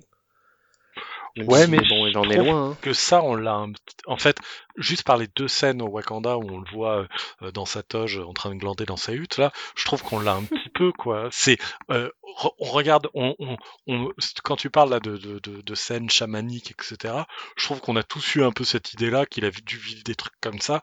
Je sais pas si le, le montrer, ça apporte vraiment, ça apporterait vraiment quelque chose. Moi, Moi, moi je suis fait, assez d'accord euh, avec ça. hein. En fait, on se posait la question la semaine dernière. euh, on mentionnait le fait que euh, il y avait des annonces de changement de direction ou de retournage suite à des événements de l'année dernière. Donc euh, peut-être que euh, une partie des Flag Smashers qui sont inspirés d'une pandémie mondiale, hein, c'est pas impossible. Mais je me demandais si la mort de Chadwick Boseman n'avait pas entraîné des changements et que à la base, le fait d'aller voir Zemo, on ça aurait pas été l'occasion de ressortir Black Panther et d'avoir une sorte de de, du coup de ressusciter de Civil War avec euh, et, et du coup du passage à Wakanda avec euh, Bucky, Zemo euh, et, et Black Panther quoi et T'Challa. Mais Ah ouais, bah, c'est- probable, plus ouais. possible, mais ça aurait pu être l'occasion de d'explorer un peu cette partie de Bucky au Wakanda euh, qu'on qui est assez frustrante puisqu'on ne l'a pas vu quoi. Mais je sais pas, je sais pas. Est-ce qu'ils auraient sorti Chadwick Boseman pour la série? Euh, Peut-être pas. Mais moi, euh, je me dis, si on va faire un petit tour au Wakanda dans une de leurs expéditions, ils vont à travers le monde après tout. Ça pourrait être intéressant. Ouais, mais de toute façon, après le Wakanda, a priori, euh, ils vont, ils vont, ils vont, enfin, en tout cas, moi, j'ai bon espoir euh, qu'ils en reparlent un peu. Comme là, ils font déjà pas mal de références et tout ça. A priori, on veut bien nous rappeler que c'est arrivé, donc. Ouais. donc peut-être qu'ils en parleront. Croisons les doigts. Bah, si, si- s'ils vont au Wakanda, ça va faire un peu beaucoup, parce qu'ils sont censés aller à, à Madripour aussi. Et ça, j'ai plutôt hâte hein, qu'ils nous montrent Madripour. Moi, j'ai j'ai peur parce que Madripour, c'est plus lié à des choses qui sont pas encore introduites dans le. Oui, oui, c'est plus lié Dans le MCU, je, suis bien d'accord. mais... mais justement, ça serait une première pierre euh, intéressante. Madripour, ça reste juste une, une, une ville, euh, une ville de, tenue par les gangs au bout du compte. C'est hein. vrai, c'est vrai. Le, le, le, le fait que ce soit souvent chez les X-Men, ça, ça a pas, ça a pas non plus euh, une importance considérable. Je te le conseille, on pourrait faire, euh, on pourrait jouer là-dessus en effet, mais je sais pas, ça me frustre un peu. Il y a un côté euh, extravagant à Madripour euh, de, de personnages en couleur euh, qui manque un peu pour l'instant encore dans le MCU pour moi. Mais, euh, mais pourquoi pas? Peut-être qu'on va en découvrir. Ça sera peut-être encore euh, l'occasion d'introduire d'autres personnages secondaires euh, qui, dont on n'avait pas idée qu'ils arriveraient. Ce qui me permettrait éventuellement de faire une transition Waouh euh, vers un des deux sujets qu'on n'a pas trop exploré. Euh, pour moi, il y a les Flag Smashers et il y a euh, partie John Walker et, euh, et euh, Lemar Hoskins qui est Battlestar. Euh, Est-ce que quelqu'un veut en parler? Parce que moi, le traitement de John Walker, en tout cas sur euh, la première moitié d'épisode, euh, de l'épisode 2 du coup, puisqu'il nous a introduit fin d'épisode 1, euh, j'ai plutôt accroché à la façon dont ils avaient de nous présenter le personnage. Moi, j'ai été très mal à l'aise sur le, tout début de l'épisode, parce que je savais que c'était un gros connard. Et il nous le présente tellement comme un mec sympathique, etc., que bah du coup j'en ai oublié que euh, bah, c'est quand même un des connards de la série. Donc euh, ça m'a vraiment fait euh, ça m'a vraiment fait bizarre quand je, je l'ai vu. Alors après euh, je crois que la, la dernière série euh, comics en date sur le personnage euh, enfin ses dernières apparitions, parce que pas que pas que dans la dernière série, je crois que son apparition dans le run de, de Nick Spencer va là-dedans aussi, le présente un peu comme un ultranationaliste, et le voir pote avec les Maroskins, et alors la fille, je sais pas qui elle est pour, euh, pour lui, est-ce que c'est sa petite amie, est-ce que c'est un- juste une très bonne amie, etc. Pareil, donc qui est pas, C'est qui est pas au moins sa petite amie, hein, a priori. Ouais, ok. C'est sa femme, mais. Bon, bah le fait que du coup, euh, il- enfin, du coup, ça le rendait encore moins ultranationaliste que je que je me l'étais euh, imaginé. Donc, euh, donc encore une fois, c'est un peu adouci le personnage. Et alors là, dans cet épisode, c'est quand même assez dingue, c'est qu'on nous le présente hyper sympathique finalement, euh, pas trop mal. L'interview, il y avait deux trois moments un peu un peu particuliers, mais il s'en sortait pas trop mal. Il est il restait sympathique. Il restait une, une, enfin, c'était c'est quand même un Captain America qui est quasiment à l'image de Steve Rogers, euh, la personnalité en moins, mais euh, il s'en sortait plutôt pas mal. Puis alors, au fur et à mesure de l'épisode, ça shift, ça shift, ça shift, jusqu'à ce qu'il devienne un gros connard un peu bouli. Quand, euh, quand, quand Sam et Bucky sortent, de, sortent du commissariat qui déclenche les, qui déclenche la sirène de flic, je me suis dit, mince, qu'est-ce qui va encore se passer? Et en fait, c'est juste pour faire son kéké et pour dire qu'au final, euh, sortez de mes plates-bandes. Alors, je suis pas d'accord. Il dit pas sortez de mes plates-bandes, il leur demande. Non, il, demande, de l'aide, ouais. Il demande de l'aide, il demande à ce qui passe avec eux. Et je trouve que d'ailleurs, en fait, Ouais, mais quand il refuse, il dit littéralement Stay, the hell out of my way. Ouais, bah oui, mais ça, ça, fait la douzième fois qu'il leur tend la main. Mais ouais. Il refuse. Je trouve que, pour le coup, je trouve qu'il y, y, a un énorme problème, en fait, entre euh, le, le fait que John Walker dans les comics est un peu un connard. Euh, il y a plein de red flags autour du personnage, dans, euh, dans, la manière dont il est amené, dont il est présenté, etc. Mais qui sont des red flags, je, veux dire, en termes de narration, qui font que on, tique un tout petit peu en se disant, hum, il y a un moment où ça va pas aller. Mais par contre, en fait, la manière dont il est présenté, toutes les scènes où on le voit en train de dialoguer, toutes les mains qu'il tend vers Sam et Bucky, ça en fait un personnage extrêmement sympathique Sam et Bucky passent un peu pour des sales cons. Ouais, je suis tout à fait d'accord parce que moi, par exemple, je suis peut-être le seul ici à ne pas avoir lu les comics de Captain America et donc du coup, je ne connais pas ce personnage, euh, si ce n'est, euh, j'avais vu euh, quelques couvertures et des trucs comme ça, mais je connaissais pas son nom, donc j'ai pas du tout d'a priori négatif sur ce personnage-là. et je me suis dit, bah du coup, il pourrait très bien nous faire un peu l'inverse de ce qu'ils ont fait pour Vendavision avec Agatha Harkness, c'est-à-dire prendre un personnage bon et le transformer en mauvais par rapport à, l'imagerie qui en découle pour en faire ou pour en faire tout simplement autre chose. Et moi, je suis tout à fait d'accord avec Aurélien. bah, bah, je suis désolé, le personnage, il est montré d'une manière plutôt sympathique, ça lui est tombé dessus, il a rien demandé, euh, et du coup, il essaie de faire au mieux possible. Et en plus de ça, c'était déjà un héros avant qu'on lui donne, donc d'ailleurs, c'est d'ailleurs pour ça qu'on lui donne le, bouclier à lui et pas un autre. Euh, c'est un vrai héros de guerre, le mec, euh, et il, est, il, tend la main. Alors, c'est clair que le mec, il est un peu maladroit, ça se voit qu'il il est peut-être pas aussi fin que d'autres personnages, mais il est quand même, euh, il a quand même de bonnes intentions et et, et, on se dit quand même, on se retrouve un peu dans la situation de Cobra Kai, de se demander quel est le connard finalement des, deux côtés. Euh, mais ceci dit, c'est nuancé par des choses du style euh, quand ils arrivent, en fait, la première impression est, souvent la meilleure. C'est-à-dire que, bah, au lieu de faire équipe directement à Sam, de leur demander, etc., ils débarquent directement dans l'action parce qu'ils ont euh, piraté donc euh, aile rouge euh, de, du faucon. et ça, j'ai trouvé que c'était du coup, ça montrait quand même qu'il y avait voilà, c'est une, une, maladresse qui était quand même assez certaine. C'est un Mais là, il travaille pour le gouvernement, tu vois. Pas... Euh, non, mais d'un point de vue narratif, et pour nous, c'est un red flag. C'est genre, oh là là, vous êtes pas, t'es pas gentil, t'as quand même piraté le, le, truc de Sam, etc. Mais mais d'un point de vue du personnage, il y a rien de, de Tout à fait. De son, de son point de vue, c'est pas malveillant, c'est pas méchant. Et en plus de ça, c'était vraiment pour les aider parce qu'ils étaient effectivement dans la merde. Alors, par contre, moi, il y a un truc. Euh, je fais une petite parenthèse. Euh, ils affrontent des super soldats je veux dire, Sam Wilson, il peut encaisser des coups de poing de super soldats sans broncher, et les deux autres, c'est pareil. Donc le nouveau Captain America et Battlestar, ils n'ont pas non plus de super pouvoir, et pourtant ils, prennent cher quand même. Ils prennent cher, mais pas tant que ça. Euh, moi, je, ah, si je fais face à un super soldat, je m'attends à avoir un bras arraché, des fractures, euh, enfin peu importe quoi. Euh, et là, je trouve que c'est. En même temps, ils sont pas là pour tuer non plus, je pense. on en reparlera après des Flag Smashers. Tu as raison, tu as l'air que. C'est vrai que ces, ces super soldats n'ont pas l'air si malveillants que ça, par contre. C'est vrai. Mais moi, je suis euh, absolument Team Thibaut sur John Walker. Euh, et, je vois les choses un peu différentes. À l'inverse de vous, euh, Aurélien et Guigui, pour moi, c'est pas un red flag scénaristique le fait qu'ils viennent pirater Red Wing ou autre. Pour moi, c'est totalement dans le dans la problématique de, bah, au final, la techno de Sam, c'est quand même une techno du gouvernement à la base. ça appartient au gouvernement. Ils sont à la limite gentils de laisser l'utiliser, quoi. Euh, il y a eu quand même une sacrée arrogance en fait de Bucky et Sam dans l'épisode qui fait que pour moi Red, euh, John Walker pourrait être euh, être le, le good guy de l'histoire. Sauf que les red flags pour moi ils sont ailleurs. C'est que c'est un personnage pour moi qui est le le nice guy dans dans, dans, la vision du nice guy qu'on pourrait retrouver sur internet c'est-à-dire le faux nice guy quoi. Le gars qui mmh. se présente comme un nice guy mais au final derrière il y a quand même quelque chose qui cloche. Et dès le début euh, je trouve intéressant euh, son doute en fait, sans doute euh, sur le, son utilisation. Il y a un peu un rappel de l'image de Captain America au début du premier film de First Avenger. euh, qui est utilisé comme outil de propagande et ça a l'air de le faire chier d'être un outil de propagande.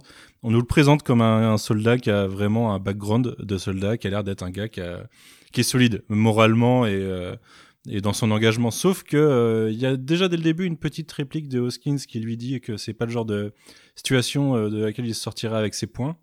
Et derrière, euh, Mm. la- sa dernière réplique, quand il dit Stay, stay the hell out of my way, c'est vraiment. ça montre un caractère sanguin du personnage, qui est là le plus gros red flag pour moi. C'est que il fait le gentil, mais en fait, si tu le contraries, que tu vas pas dans son sens, ça, ça va être le. Ça va être le, le mauvais personnage. Et du coup, je suis un peu, un peu déçu du traitement euh, d'un tournant aussi rapide sur l'épisode parce que j'aurais préféré un personnage qui soit peut-être un peu plus clean tout au long et qui se révèle euh, plus au fur et à mesure, alors que là, pour moi, les, les, les indices sur le personnage sont placés euh, directement. Quoi. Ouais, et il y a ça, et il y a aussi l'utilisation d'une arme à feu, moi, qui m'a assez marqué euh, sur le combat sur le train. Ouais. Ah, c'est lieu perso, ça. On, on le, Le, voit mais le plan, est, le plan est très insistant dessus. Ouais, le plan est très instantané. On voit que ça veut montrer quelque chose, d'autant plus que pour le moment, les, les méchants, on est, on- c'est les méchants entre guillemets, quoi. Pour, pour le moment, on, on sait pas vraiment. Et la série, euh, pour le moment, nous le dit pas vraiment par ailleurs. Et je pense que le fait que vraiment, on montre bien que, oh, il prend une arme, il tire sur un mec, on sait pas vraiment s'il est méchant et on voit le mec tomber. Euh, pour moi, cette, cette question de l'utilisation de, de, de l'arme de l'arme à feu, pardon, euh, veut veut nous indiquer un problème sur le personnage, d'autant plus que Captain America n'en a pas. Non. Et, Captain euh, et Depuis la que- Seconde Guerre mondiale. Captain que- America, il utilise un bouclier. C'est il y a aussi une Ouais. symbolique sur le fait que de se c'est- défendre et pas d'attaquer. C'est ça, voilà. Il, il est là pour défendre et surtout pour défendre les autres. Le, le- donc c'est vrai que voir Captain America ou avec des guillemets avec un avec une arme à feu, c'est c'est antinomique. Normalement, ça. ne- Bah, en fait, on Ouais. le, il en a en situation de guerre dans First Avenger. Ouais.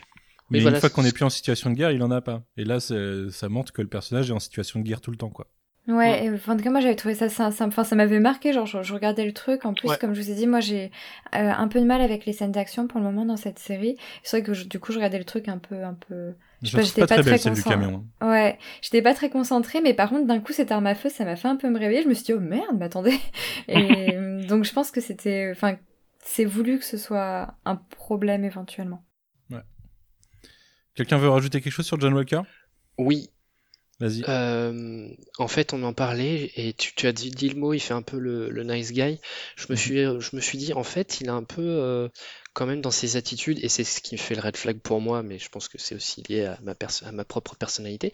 Il a un côté, euh, c'est le jock, je crois, l'archétype, hein, le, le sportif euh, beau gosse un peu, un peu bully.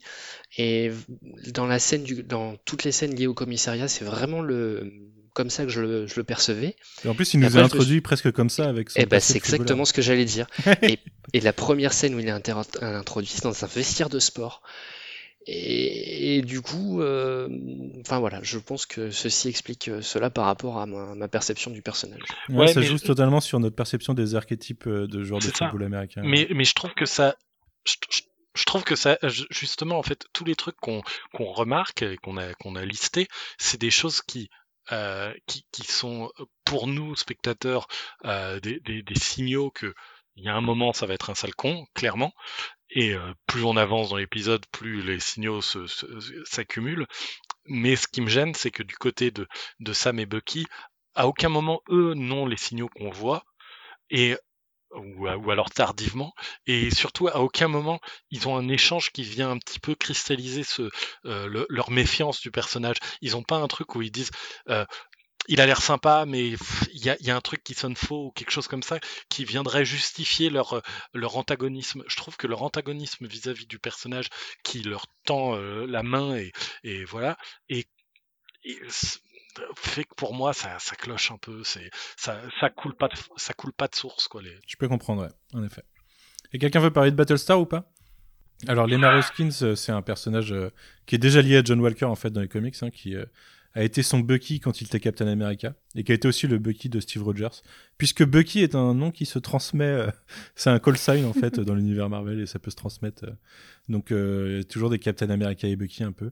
Peut-être qu'Aurélien saurait plus en parler que moi, ou Thibaut, si t'es ultra fan de Captain America. Ben, pas je le connaissais pas ce personnage. Bah, il l'a été, euh, je sais pas, il a dû être cinquième Bucky, quoi. Le cinquième Oui, oui, bah, c'est ce que j'ai lu après sur, euh, sur, euh, sur Internet, mais je le connaissais vraiment pas du, pas du tout.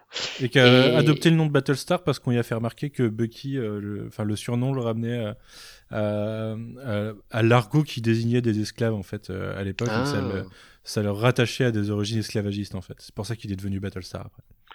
Et euh, ouais, non, sinon, ouais, on- ce qu'on peut dire, c'est que dans les comics, le, le, le premier remplacement du duo Captain America-Bucky, il a eu lieu dès les années 50, Ouais. et euh, avec en plus des histoires qui étaient vraiment de l'anticommunisme primaire et qui allaient pas, qui pas du tout dans la, dans la, dans, dans ce dans, la, dans ce qu'est Captain America habituellement et euh, ça a été euh, après euh, euh, euh, euh, retconné euh, donc il y a une continuité rétroactive sur sur ces personnages là qui ont en fait été non pas Steve et Bucky mais des remplaçants qui se faisaient passer pour Steve et Bucky durant les années Mm. 50 pendant que Steve était en, en, en glaçon et, et Bucky en train d'être tripatouillé par les l'URSS.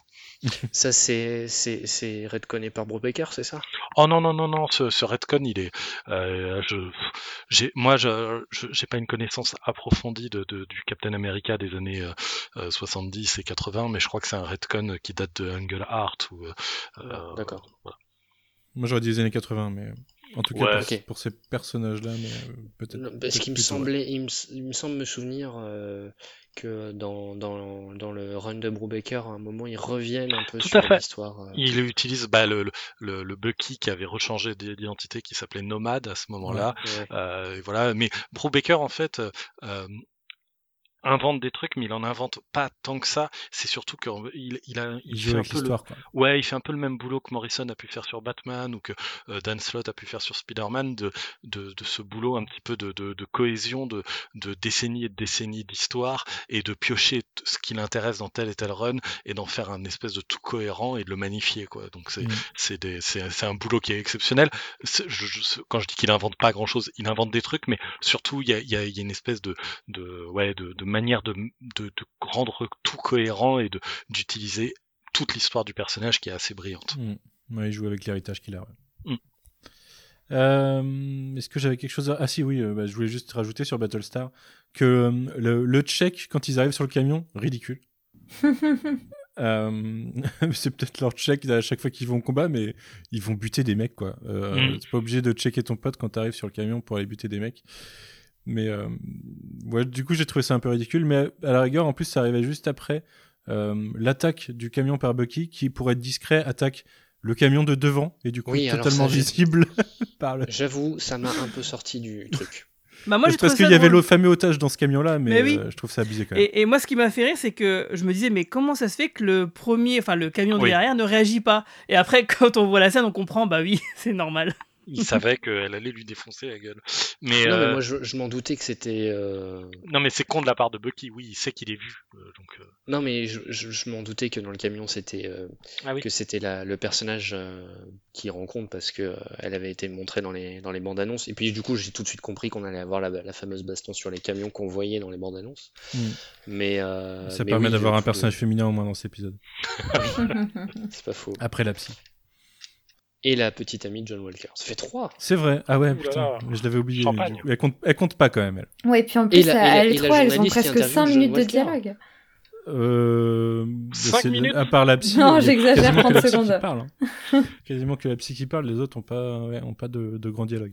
Enfin, Et le la- personnage d'Erin Kellyman, je sais plus si on a son nom. Bah, bah, si, chef. c'est parce que c'est un nom inspiré des comics. C'est des Carly euh, Morgan, euh, quelque chose. Oui.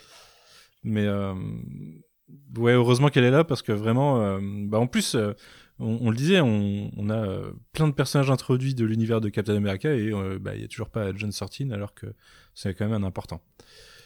Mais bon. Euh, quelque chose à rajouter sur eux ou on parle justement un peu de ces euh, Flag Smashers? Flag Euh, Smasher. moi, je veux bien qu'on parle des Flag Smashers. Bah vas-y Thibaut, je t'en prie. Parce que euh, dans les premières bandes annonces, on savait pas trop ce qui, ce qu'allaient être ces, nouveaux ennemis. Et puis quand ils ont annoncé Flag Smasher, je sais que ça a un peu réagi. Une partie de, l'audience a, a réagi parce que euh, donc les Flag Smashers dans l'histoire, ce sont des anarchistes. Et généralement, les anarchistes, ça veut dire quoi? Ça veut dire qu'on n'est pas de droite. Enfin, en tout cas, on n'est certainement pas à droite.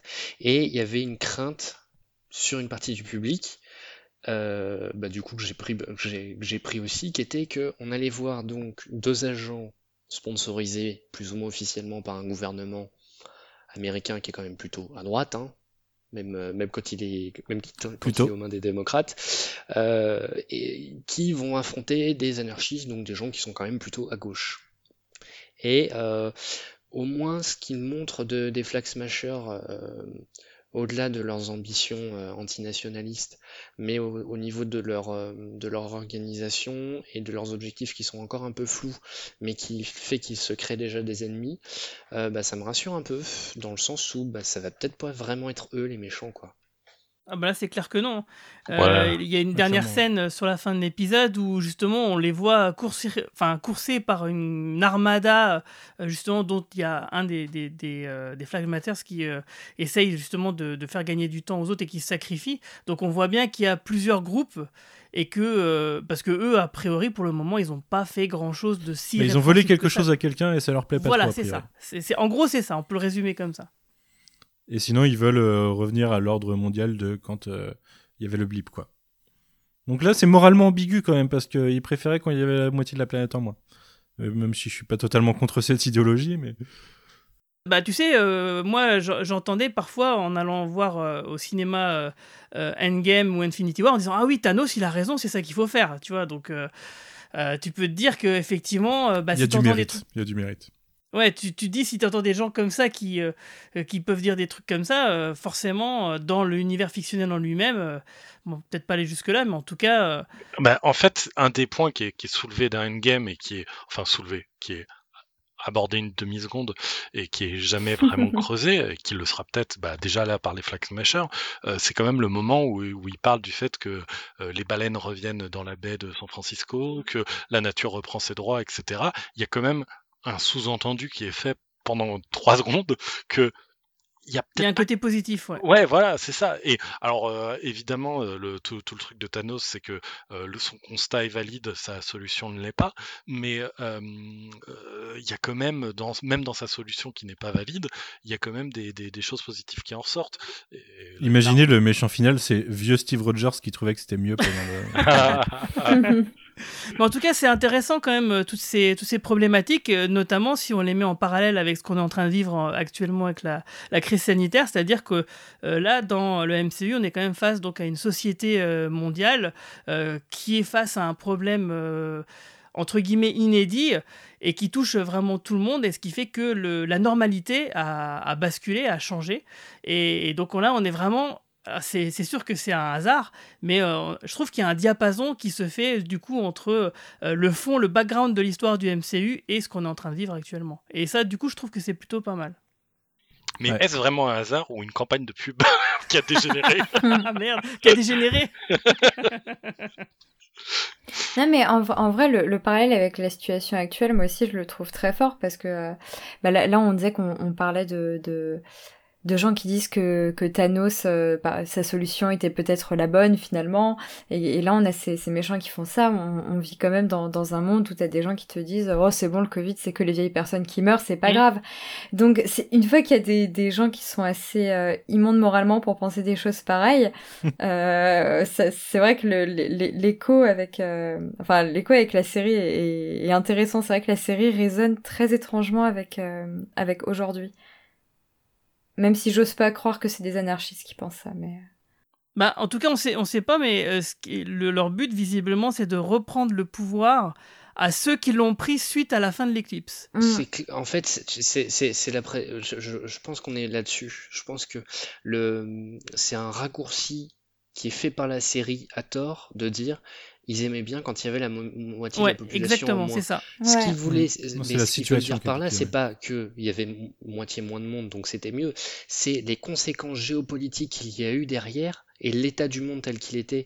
Donc avec effectivement, euh, avec, bah, on peut imaginer hein, la plupart des gouvernements qui sont, bah, qui sont, qui sont mis en péril et donc qui oblige à de nouvelles formes d'organisation. C'est ça, je pense, qu'ils qu'ils- qu'ils- qu'ils recherchent à, à recréer. Je pense pas qu'ils veulent, re- je pense pas qu'ils qu'ils ont pour objectif de, de, de supprimer à nouveau la moitié de la population. Ou Bah, alors, c'est euh, c'est ambigu. Ben non, je pense pas qu'il ait C'est cet objectif, ambigu, mais ouais. c'est ambigu parce qu'il y a le, en effet le One World, One People. Donc, euh, en gros, ça avait globalement uni le monde euh, d'une meilleure façon, a priori. euh, ce, ce blip. Ça m'a fait me poser des questions, genre, est-ce que euh, si euh, Vladimir Poutine avait disparu, euh, qu'est-ce qui serait passé en revenant cinq ans plus tard? Est-ce que quelqu'un d'autre aurait pris le pouvoir, donc euh, il y aurait eu la merde. Même question avec Kim Jong-un, euh, des, des choses comme ça. Mais euh, questions qui vont continuer à me perturber, hein, bien sûr. Mais en vrai, c'est super euh, intéressant comme question, j'aime beaucoup. Bah ouais, franchement, euh, tu peux faire un, un petit tie-in, une petite mini-série à côté là-dessus. Oui. Euh, Qu'est-ce qui se passe pendant ce temps en Corée du Nord Mais puis, euh, Poutine, il aurait été super content, ça aurait remis à zéro son nombre de, de, de mandats présidentiels. Il aurait dit non, mais c'est bon, c'est- le new. C'est bon, ça, com- ça compte pas, du coup, ça fait 5 ans. euh. voilà, c'est Mais bon. ça, de toute façon, il l'a rés- résolu cette question-là. Ouais, je, je Oui, crois, oui, non, oui. mais tout est- Pendant longtemps encore. Il, il a résolu beaucoup de questions, il me semble. Mais là où je disais qu'il y a ambiguïté, c'est que euh, textuellement, ils disent que, euh, en gros, ce qui leur va pas, c'est d'être laissé pour compte, c'est-à-dire que le monde euh, privilégie euh, ceux qui avaient disparu au profit de ceux qui étaient restés. Et euh, enfin, c'est sous-entendu à travers une phrase. euh, on a l'impression que euh, ils accordent plus d'importance à ceux qui sont revenus qu'à ceux qui n'ont jamais disparu, quoi. Et du coup, il y a, y a quand même des griefs derrière ça qui semblent bah, créer une hostilité envers euh, envers euh, ceux qui sont revenus. Mais en fait, c'est euh, c'est totalement une métaphore de l'immigration et de euh, ces groupes de personnes. Là, du coup, pour moi, ça les rapproche de l'extrême droite dans le on donne plus d'argent à ceux qui, aux immigrés qu'aux Français, qui, aux vrais Français, tu vois.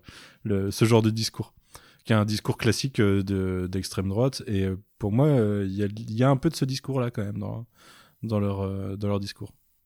On verra comment ça se, ouais, comment ça se cristallise, de quel côté, parce que je pense que de toute façon il y aura d'autres scènes de dialogue avec eux.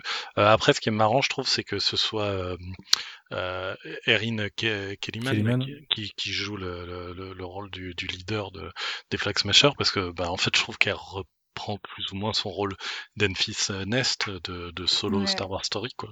Donc, Ouais, euh, mais pour moi, oui, Enfis Nest est plus de gauche. Oui, alors plus plus plus plus directement, mais en plus il y a un peu le, quand même la même chose, c'est-à-dire qu'au début de, de euh, là je suis en train de vous spoiler solo euh, comme un, euh, chacal, euh, mais au début de solo quand même, Enfys Nest est présenté juste comme une truande quoi, et c'est un truand même, on sait, on connaît pas son genre, et c'est en, en cours de film qu'on se rend compte qu'en fait c'est les c'est les prémices de la de la rébellion qu'elle est en, qu'elle est en train de monter, et et bah il y a peut-être un peu le même genre de, de, de trajectoire là, c'est-à-dire que pour l'instant on les voit comme des euh, euh, potentiels euh, extrême droite, mais euh, si ça se trouve oui non c'est juste des, des, des, Mm. des bons gros anards euh, euh, gauchistes euh, qui qui, Ah bah, moi, c'est ce que montre le deuxième épisode et notamment toute la scène euh, d'organisation, le, euh, le fait que euh, bah, on a déjà c'est multiethnique. Et puis qu'ils soient accueillis assez facilement un peu partout aussi. Oui, ouais bah ça je- côté les soldat deux du genres peuple, sont ouais. représentés. Enfin, je, pour moi, le, la- la- les, les scènes après le camion sur, euh, sur le groupe euh, montrent clairement qu'on n'est pas face à une organisation d'e- d'extrême droite. hein. Je, je pense pas non plus, mais je, je, je pour l'instant, le fait d'être bien accueilli, euh, par exemple, euh, dans, dans, dans certains pays, euh, je, je pense que ça, ça serait le cas s'ils étaient même une, une, une, un, un, groupuscule d'extrême droite. oui, hein. oui, je suis d'accord avec toi. Euh, le- le- le- j'ai l'impression quand même qu'on va plus vers des, des, euh, des, des thématiques. De toute façon, je pense que oui, euh, si on a envie de, de dire qu'est-ce qui va se passer, bon, bah le power broker en fait, c'est Zemo qui est en prison. euh, ils ont volé Zemo. euh, Zemo tire les ficelles des, des autres méchants. On va s'en rendre compte dans trois épisodes. Bon, voilà. c'est Donc en fait, il nous, il nous referait euh, plus ou moins le, le Zemo Mastermind de, de Civil War. Ce serait un Euh, peu je te rappelle qu'on a vu un jeu d'échecs quand on nous introduisait Homo dans cet épisode. ouais, en plus. on- Mais en vrai, si refont la Civil War, je vais, je vais tout casser. Hein. Mais Non mais euh, bah, je suis désolé de te dire ça, mais il y a des chances que Aurélien ait, ait beaucoup de vrai dans ce qu'il dit de je- Zemo qui je- tire des ficelles. je, je, je sais, je, je sais, mais, mais, mais j'ai quand même l'espoir que bah, qu'ils refassent pas exactement la même chose. Moi, pour le moment, j'ai pas mal d'espoir envers ce groupe de méchants parce que euh, parce qu'il y, y a moyen, pour le moment, que, comme euh, bah, pareil, que- comme disait Aurélien, pour le moment, c'est pas encore vers quoi ça se cristallise. Donc du coup, moi, j'ai encore l'espoir que ce soit pas des, des, des gens terribles et que et que euh, et que et que et que pardon, excusez-moi, euh, que ce soit pas des, des gens terribles et que et que la série montre qu'en fait c'est une forme de gentil eux aussi, mais euh, mais de fait c'est juste un, un petit groupe de, de, de gens manipulés. euh, J'avoue que ça que ça m'énerverait un petit peu. Mm. Surtout Mais je s'ils sais sont plus qui guidés par une femme quoi. Je sais plus qui est dans, dans quand on parlait de enfin je pense que c'est dans les épisodes de Vendavision. Euh, quand on parlait de justement bah, ça devait être l'épisode 9. Euh, quand on parlait du futur et de de cette série, on a parlé de Zemo à un moment et je crois que quelqu'un mentionnait le fait que peut-être son masque euh, soit inspiré de, de- du visage de Thanos et soit là pour euh, rappeler le traumatisme de la Mhm. disparition. Et ça pourrait du coup être euh, cohérent avec le fait de manipuler euh, un groupe de personnes à partir de cette idéologie que Thanos avait raison. Mais, euh, mais- ouais, moi aussi ça m'emmerderait un peu, en vrai. Ouais, ça J'aimerais bien passe. voir quelque chose d'autre. Bah, surtout, ça m'emmerderait qu'on passe a priori trois ou quatre épisodes sur six à nous faire des espèces de fausses pistes, alors que pour le coup, c'est euh, c'est vraiment euh, téléphoné quoi. Mais tu vois, euh, sur Vendavision, j'annonçais à tout le monde avant que Ag- Agnès était Agatha Harkness parce que je pensais que ce serait pas un plot point hyper important parce que c'était tellement évident dès les trailers que euh, au final, quand euh, c'est le plot twist de la série, je me suis Ouais. dit bon, merde, Mais- peut-être qu'on est vraiment pas allé, enfin, allé chercher trop loin quoi. Mais Zemo est, à la- est, est dans- est sur l'affiche de la série avec son Oui. masque. Je veux dire, on, Oui, oui. on, on, on- on sait déjà qu'il va être un méchant libre à un moment dans, dans la série. On le sait avant même que la série ait commencé. On est à la fin de l'épisode 2. On le voit pour l'instant encore en prison. Donc, peut-être qu'à la fin de l'épisode 3, avec un peu de chance, on sera à la moitié de la série. Il sera en train de mettre son masque dehors, en train de, de, de se balader. Mais ça sera quand même la moitié. c'est la rédemption de Zemo et ça va finir sur les Thunderbolts derrière. Eh, franchement, je signe. Parce que Moi pour aussi, le coup, j'aurais hein. J'aurais pas vu venir, mais j'ai un peu peur que non. euh, voilà, c'est vrai que je trouve que euh, on, on a, on, a, on a eu beaucoup d'infos sans aller les chercher trop loin pour le coup, euh, parce que euh, j'ai regardé, j'ai pas regardé la deuxième bande annonce, j'ai regardé que la première, je, voilà, etc. Et je trouve qu'on a énormément d'infos de trucs qui sont pas encore arrivés à, les, à, Je suis d'accord. à, à la, à la fin du tiers de la série. On est au tiers de la série quand même. C'est Ouais, vrai. c'est vrai que c'est vrai que ça va vite. Mais euh, mais mais voilà, mais pour en revenir sur euh, sur euh, sur du coup le le, le, le groupuscule d'antagonistes. Euh, bah, c'est c'est vrai que si on se reprend ce fameux trope du euh, non mais c'était des petits avec des bons idéaux mais voilà ils se sont fait embrigader manipuler et tout euh, moi ça va enfin ça va vraiment me gaver parce que euh, bon euh, enfin parce que j'ai peur qu'on soit encore face à un truc en mode bon bah leurs idées sont bonnes et leurs méthodes sont mauvaises et que et que leurs méthodes sont peut-être pas si mauvaises finalement parce que cambrioler des banques franchement mais euh, D'ailleurs, il y a une très bonne réplique là-dessus, hein, je trouve, dans le. sur les ressources l'épisode. Ouais, voilà. Ouais, je suis d'accord. Walker dit qu'en gros, euh, s'il est, s'il les traque, c'est parce que euh, la révolution brutale, ça, ça a jamais aidé personne. Et, très bon retour de Sam qui dit que c'est un discours de quelqu'un qui a les ressources. ouais ça ça j'ai ça j'ai j'ai beaucoup aimé Mais je, je trouve qu'il y a beaucoup de bons trucs sur tout l'aspect euh, politique en fait, euh, des choses comme ça qui sont qui sont mis en place. Euh, c'est vrai qu'il y a de grandes chances que la série soit pas euh, soit pas un brûlot euh, Ouais, d'extrême gauche à la fin quand même. Mais, mais- voilà, mais euh, mais ouais, c'est voilà. Je, je sais pas encore en fait ce qu'ils sont en train de nous raconter en fait mine de rien. ouais mais tout à fait J'avais un, euh, à moins que vous ayez quelque chose à rajouter là-dessus, moi j'avais un dernier point sur lequel je voulais revenir euh, rapidement, parce qu'on en a un peu parlé, mais pas forcément de, de, de tous les points à ce sujet. L'humour. L'humour qui nous était un peu tartiné à côté de l'action dans, le tra- dans les trailers, qui pour moi est bien mieux dosé au final dans le produit final. Et euh, il y a des vrais trucs qui sont de l'humour typique du MCU qui m'ont fait rire, moi, personnellement.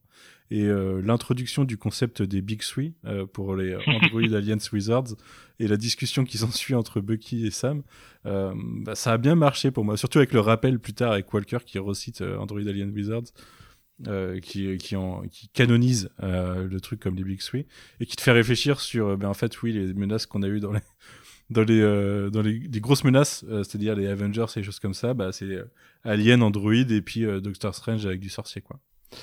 Euh, et je sais pas vous si c'est. Si, si, moi ça m'a fait rire aussi. hein.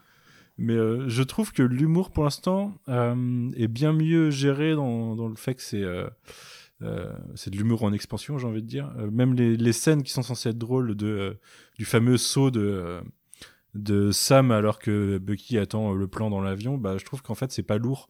Dans la, Ouais. dans, le- dans la bande-annonce, ça me semblait. euh, Ah oui. C'était tartiné, ça allait être lourd. Et là, en fait, ça passe bien.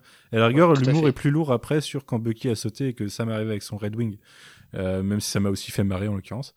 Euh, mais euh, pour l'instant, en fait, la série est plus profonde et moins douteuse d'un point de vue humour que ce que je pensais.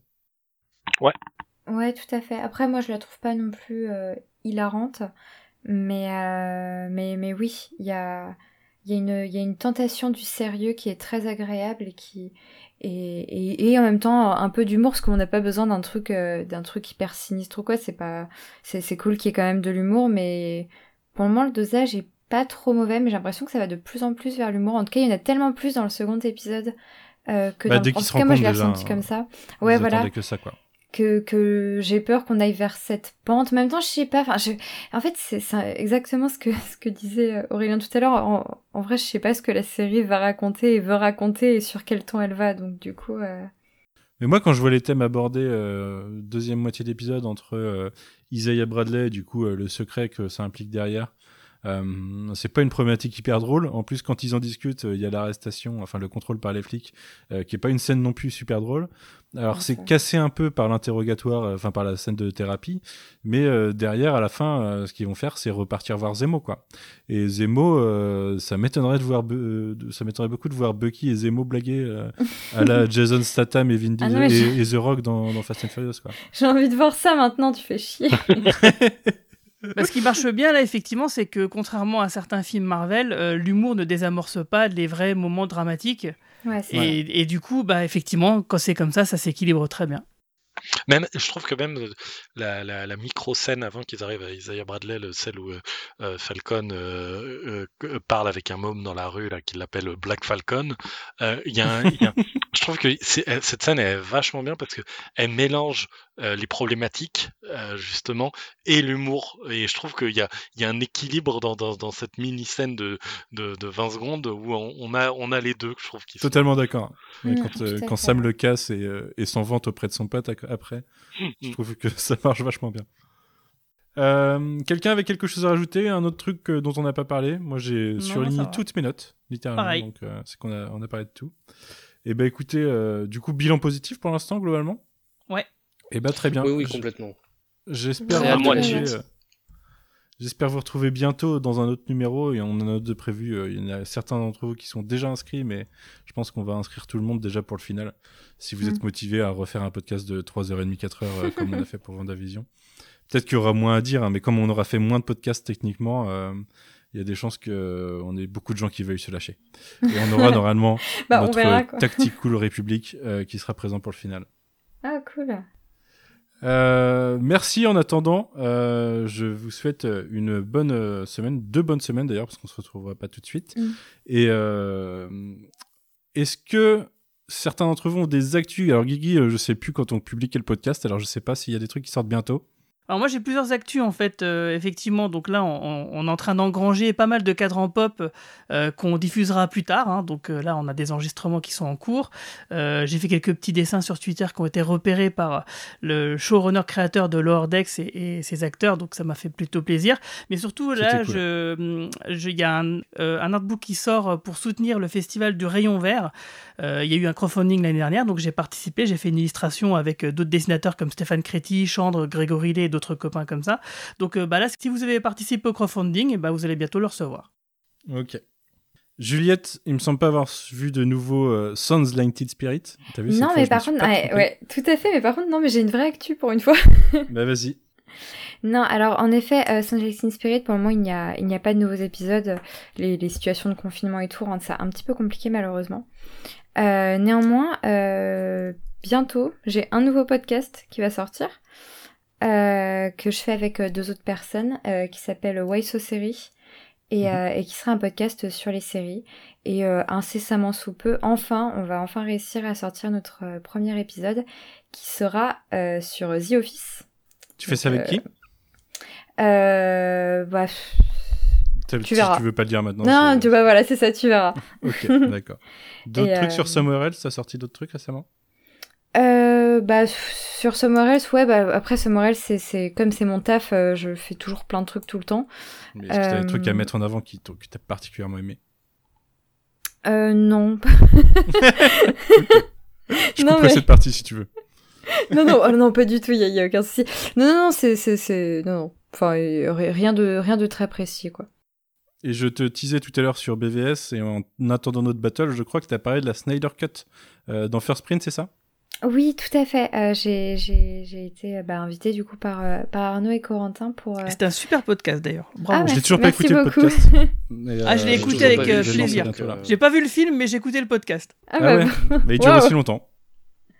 Parce que j'ai Ah, voir, il dure qu'il est 4 heures long. le podcast. Donc, euh, Ah bah, merci beaucoup. Bah, c'était ouais, c'était c'était assez cool de, de, de venir pour euh, bah, pour parler de de cette fameuse Snyder Cut qui a, qui a beaucoup fait parler et puis c'est tout con mais euh, c'est mon mon côté euh, mon aspect féministe qui parle mais genre trois meufs invitées pour parler d'un film de Snyder, je pense que ça arrive pas souvent en fait et et du coup j'ai trouvé ça vraiment vraiment chouette à faire. c'est qui c'est Océane Vesper avec vous? Ouais, exactement. Je sais pas si Arnaud l'a fait exprès, mais c'est bien joué. Non, mais bah, Vesper, elle, elle a parlé de Vendavision euh, pas longtemps avant et je pense que du coup, ils avaient dû prendre rendez-vous à ce moment-là aussi. Et, Mhm. euh, ok. Euh, Aurélien, euh, des actus, que ce soit Wheel of Comics, Panini Comics? Et ben sur Wheel of Comics, euh, on a fait euh, un, un épisode sur Vendavision, si vous en avez pas assez eu avec euh, Wheel of. Euh, on Je l'ai pas parlé- écouté encore. J'ai écouté celui d'Arnaud sur First Print justement, mais pas celui-là encore. Et ben voilà, tu sais ce qu'il te reste à faire. Et euh, on a aussi parlé de Nomen Omen, de Alpha Flight, euh, voilà, qui sort, qui vient de sortir chez Panini Comics. Euh, là, le dernier podcast en date, il parle de Decorum chez, chez Urban. Et ouais, chez Panini, on a, euh, euh, on a sorti, tiens, The Resistance de, de Straczynski et, et, euh, et Mike Deodato Jr. qui, qui parle d'une pandémie mondiale et de comment les gouvernements réagissent face à ça. Et c'est, ça, a été, ça a été annoncé avant la pandémie. euh, de de Covid. Donc euh, c'est- le premier numéro est sorti en mars de l'année dernière ça- en VO, ça, ça faisait très très très bizarre à lire. Ok. Tu parles d'Alpha- Flight. euh, Marvel, ils ont pas annoncé euh, il y a pas longtemps un Gamma Flight euh, pour dans pas longtemps? Si, c'est une mini-série qu'ils vont faire euh, de, euh, de- en fait en spin-off du, du Immortal Hulk de Ali Wing, Ouais. où Ali Wing va être co-scénariste avec une, euh, alors je me rappelle plus si c'est une autrice ou, ou un auteur euh, trans, euh, et, et du coup ouais c'est assez excitant comme, comme projet. Ok. Ça, j'ai vu que c'était lié à Immortal Hulk. Alors j'ai toujours pas lu Immortal Hulk. Faut que je me fasse tout ça. Ouais, Mais euh, j'en ai tellement formidable. entendu de bien que je pense que je vais, me, je vais tout me prendre à un moment et tout enchaîner. Donc ça me chauffait pas mal. Mais euh, je t'avoue que le côté euh, euh, années 90 de Marvel en ce moment me- m'éloigne un peu de certains titres. Donc euh, j'aime bien trouver des trucs qui me raccrochent. Ouais, bah, c'est comme, c'est comme tout, on n'est pas fan de tout, hein, mais la Immortal Hulk, c'est génial. Toute la ligne X-Men, elle est, elle est, du- Ouais, c'est- les X-Men, du c'est à ça que je me raccroche en ce moment. Ouais, aussi. mais c'est du feu. Je, je, je veux dire, le- ce, que, ce que font euh, Hickman, Léa Williams, euh, Tiny Howard et compagnie sur, sur les différents titres, euh, moi je suis, je suis ultra client. Quoi. Euh, Crystal Fragir sera donc la, la co-scénariste de Gamma Flight. C'était une autrice. Ok. ouais, je- Et c'est une femme trans. Ok. Thibaut, justement, t'as des actus en ce moment? Je, je le sais partiellement. hein. Bah, euh, bah, c'est juste que demain soir, on enregistre enfin l'épisode euh, univers sur la saison 1 de, de Stargate SG1. Euh, voilà, on a eu quelques soucis d'organisation au niveau de l'emploi du temps pour, euh, pour se caler. Mais, et, et- mais ce qui est bien, c'est qu'on sait déjà, c'est que la semaine suivante, on enregistrera l'épisode sur le débrief de la saison 2. Que nous espérons beaucoup plus condensé et moins. Enfin, en tout cas, on ne débriefera pas l'ensemble de- des épisodes de la saison cette fois-ci. On, va s'y tenir. Et euh, ce sera Clara aux commandes pour les, les- nos, épi- nos podcasts consacrés à la saison 2. Tout à fait, ouais. Sache on que. tourner un du peu la coup, euh, présentation. Du coup, tu as complété mon planning de semaine prochaine quasiment, parce que je podcast. Nous sommes euh, actuellement mercredi. Je podcast jeudi, dimanche, lundi, mardi, mercredi, jeudi, vendredi. T'es le océane masculin. Euh, c'est ça, ouais. Euh, C'est toi qui choisis. Hein. Avec deux qui sont même pas publiés chez moi en plus. Mais bon, C'est pas grave, c'est juste, il y, a concordance des enregistrements sur Retour vers le Turfu. Euh, ok, bah, je crois que j'ai fait le tour. Moi, euh, bah, les actus, euh, elles sont mêlées à celles de Thibaut déjà. comme je le disais, il y aura d'autres podcasts que je vais enregistrer très bientôt. Donc il y aura Tales from the Sewer qui arrivera dans les deux prochaines semaines, peut-être la semaine prochaine, mais probablement celle d'après euh, d'autres YMCU, puisqu'on va tourner pour l'épisode 4 dans, bah, dans une dizaine de jours. Euh, donc voilà, programme assez chargé. Et euh, je crois que le seul truc qu'on va pas tourner, c'est euh, du After Watchmen bientôt, parce que, comme le disait Guigui, Cadran Pop aussi euh, la semaine prochaine. Donc un programme assez chargé. N'hésitez pas à me suivre sur Twitter, vous verrez, je partage à chaque fois qu'il y a un truc. je crois que c'est le cas à peu près de tous, de toute façon, ici. Eh bien, encore une fois, merci, euh, puisque ce, cette conclusion était très longue. Euh, bonne, bonne, semaine, et puis à bientôt. Salut. Merci. Salut.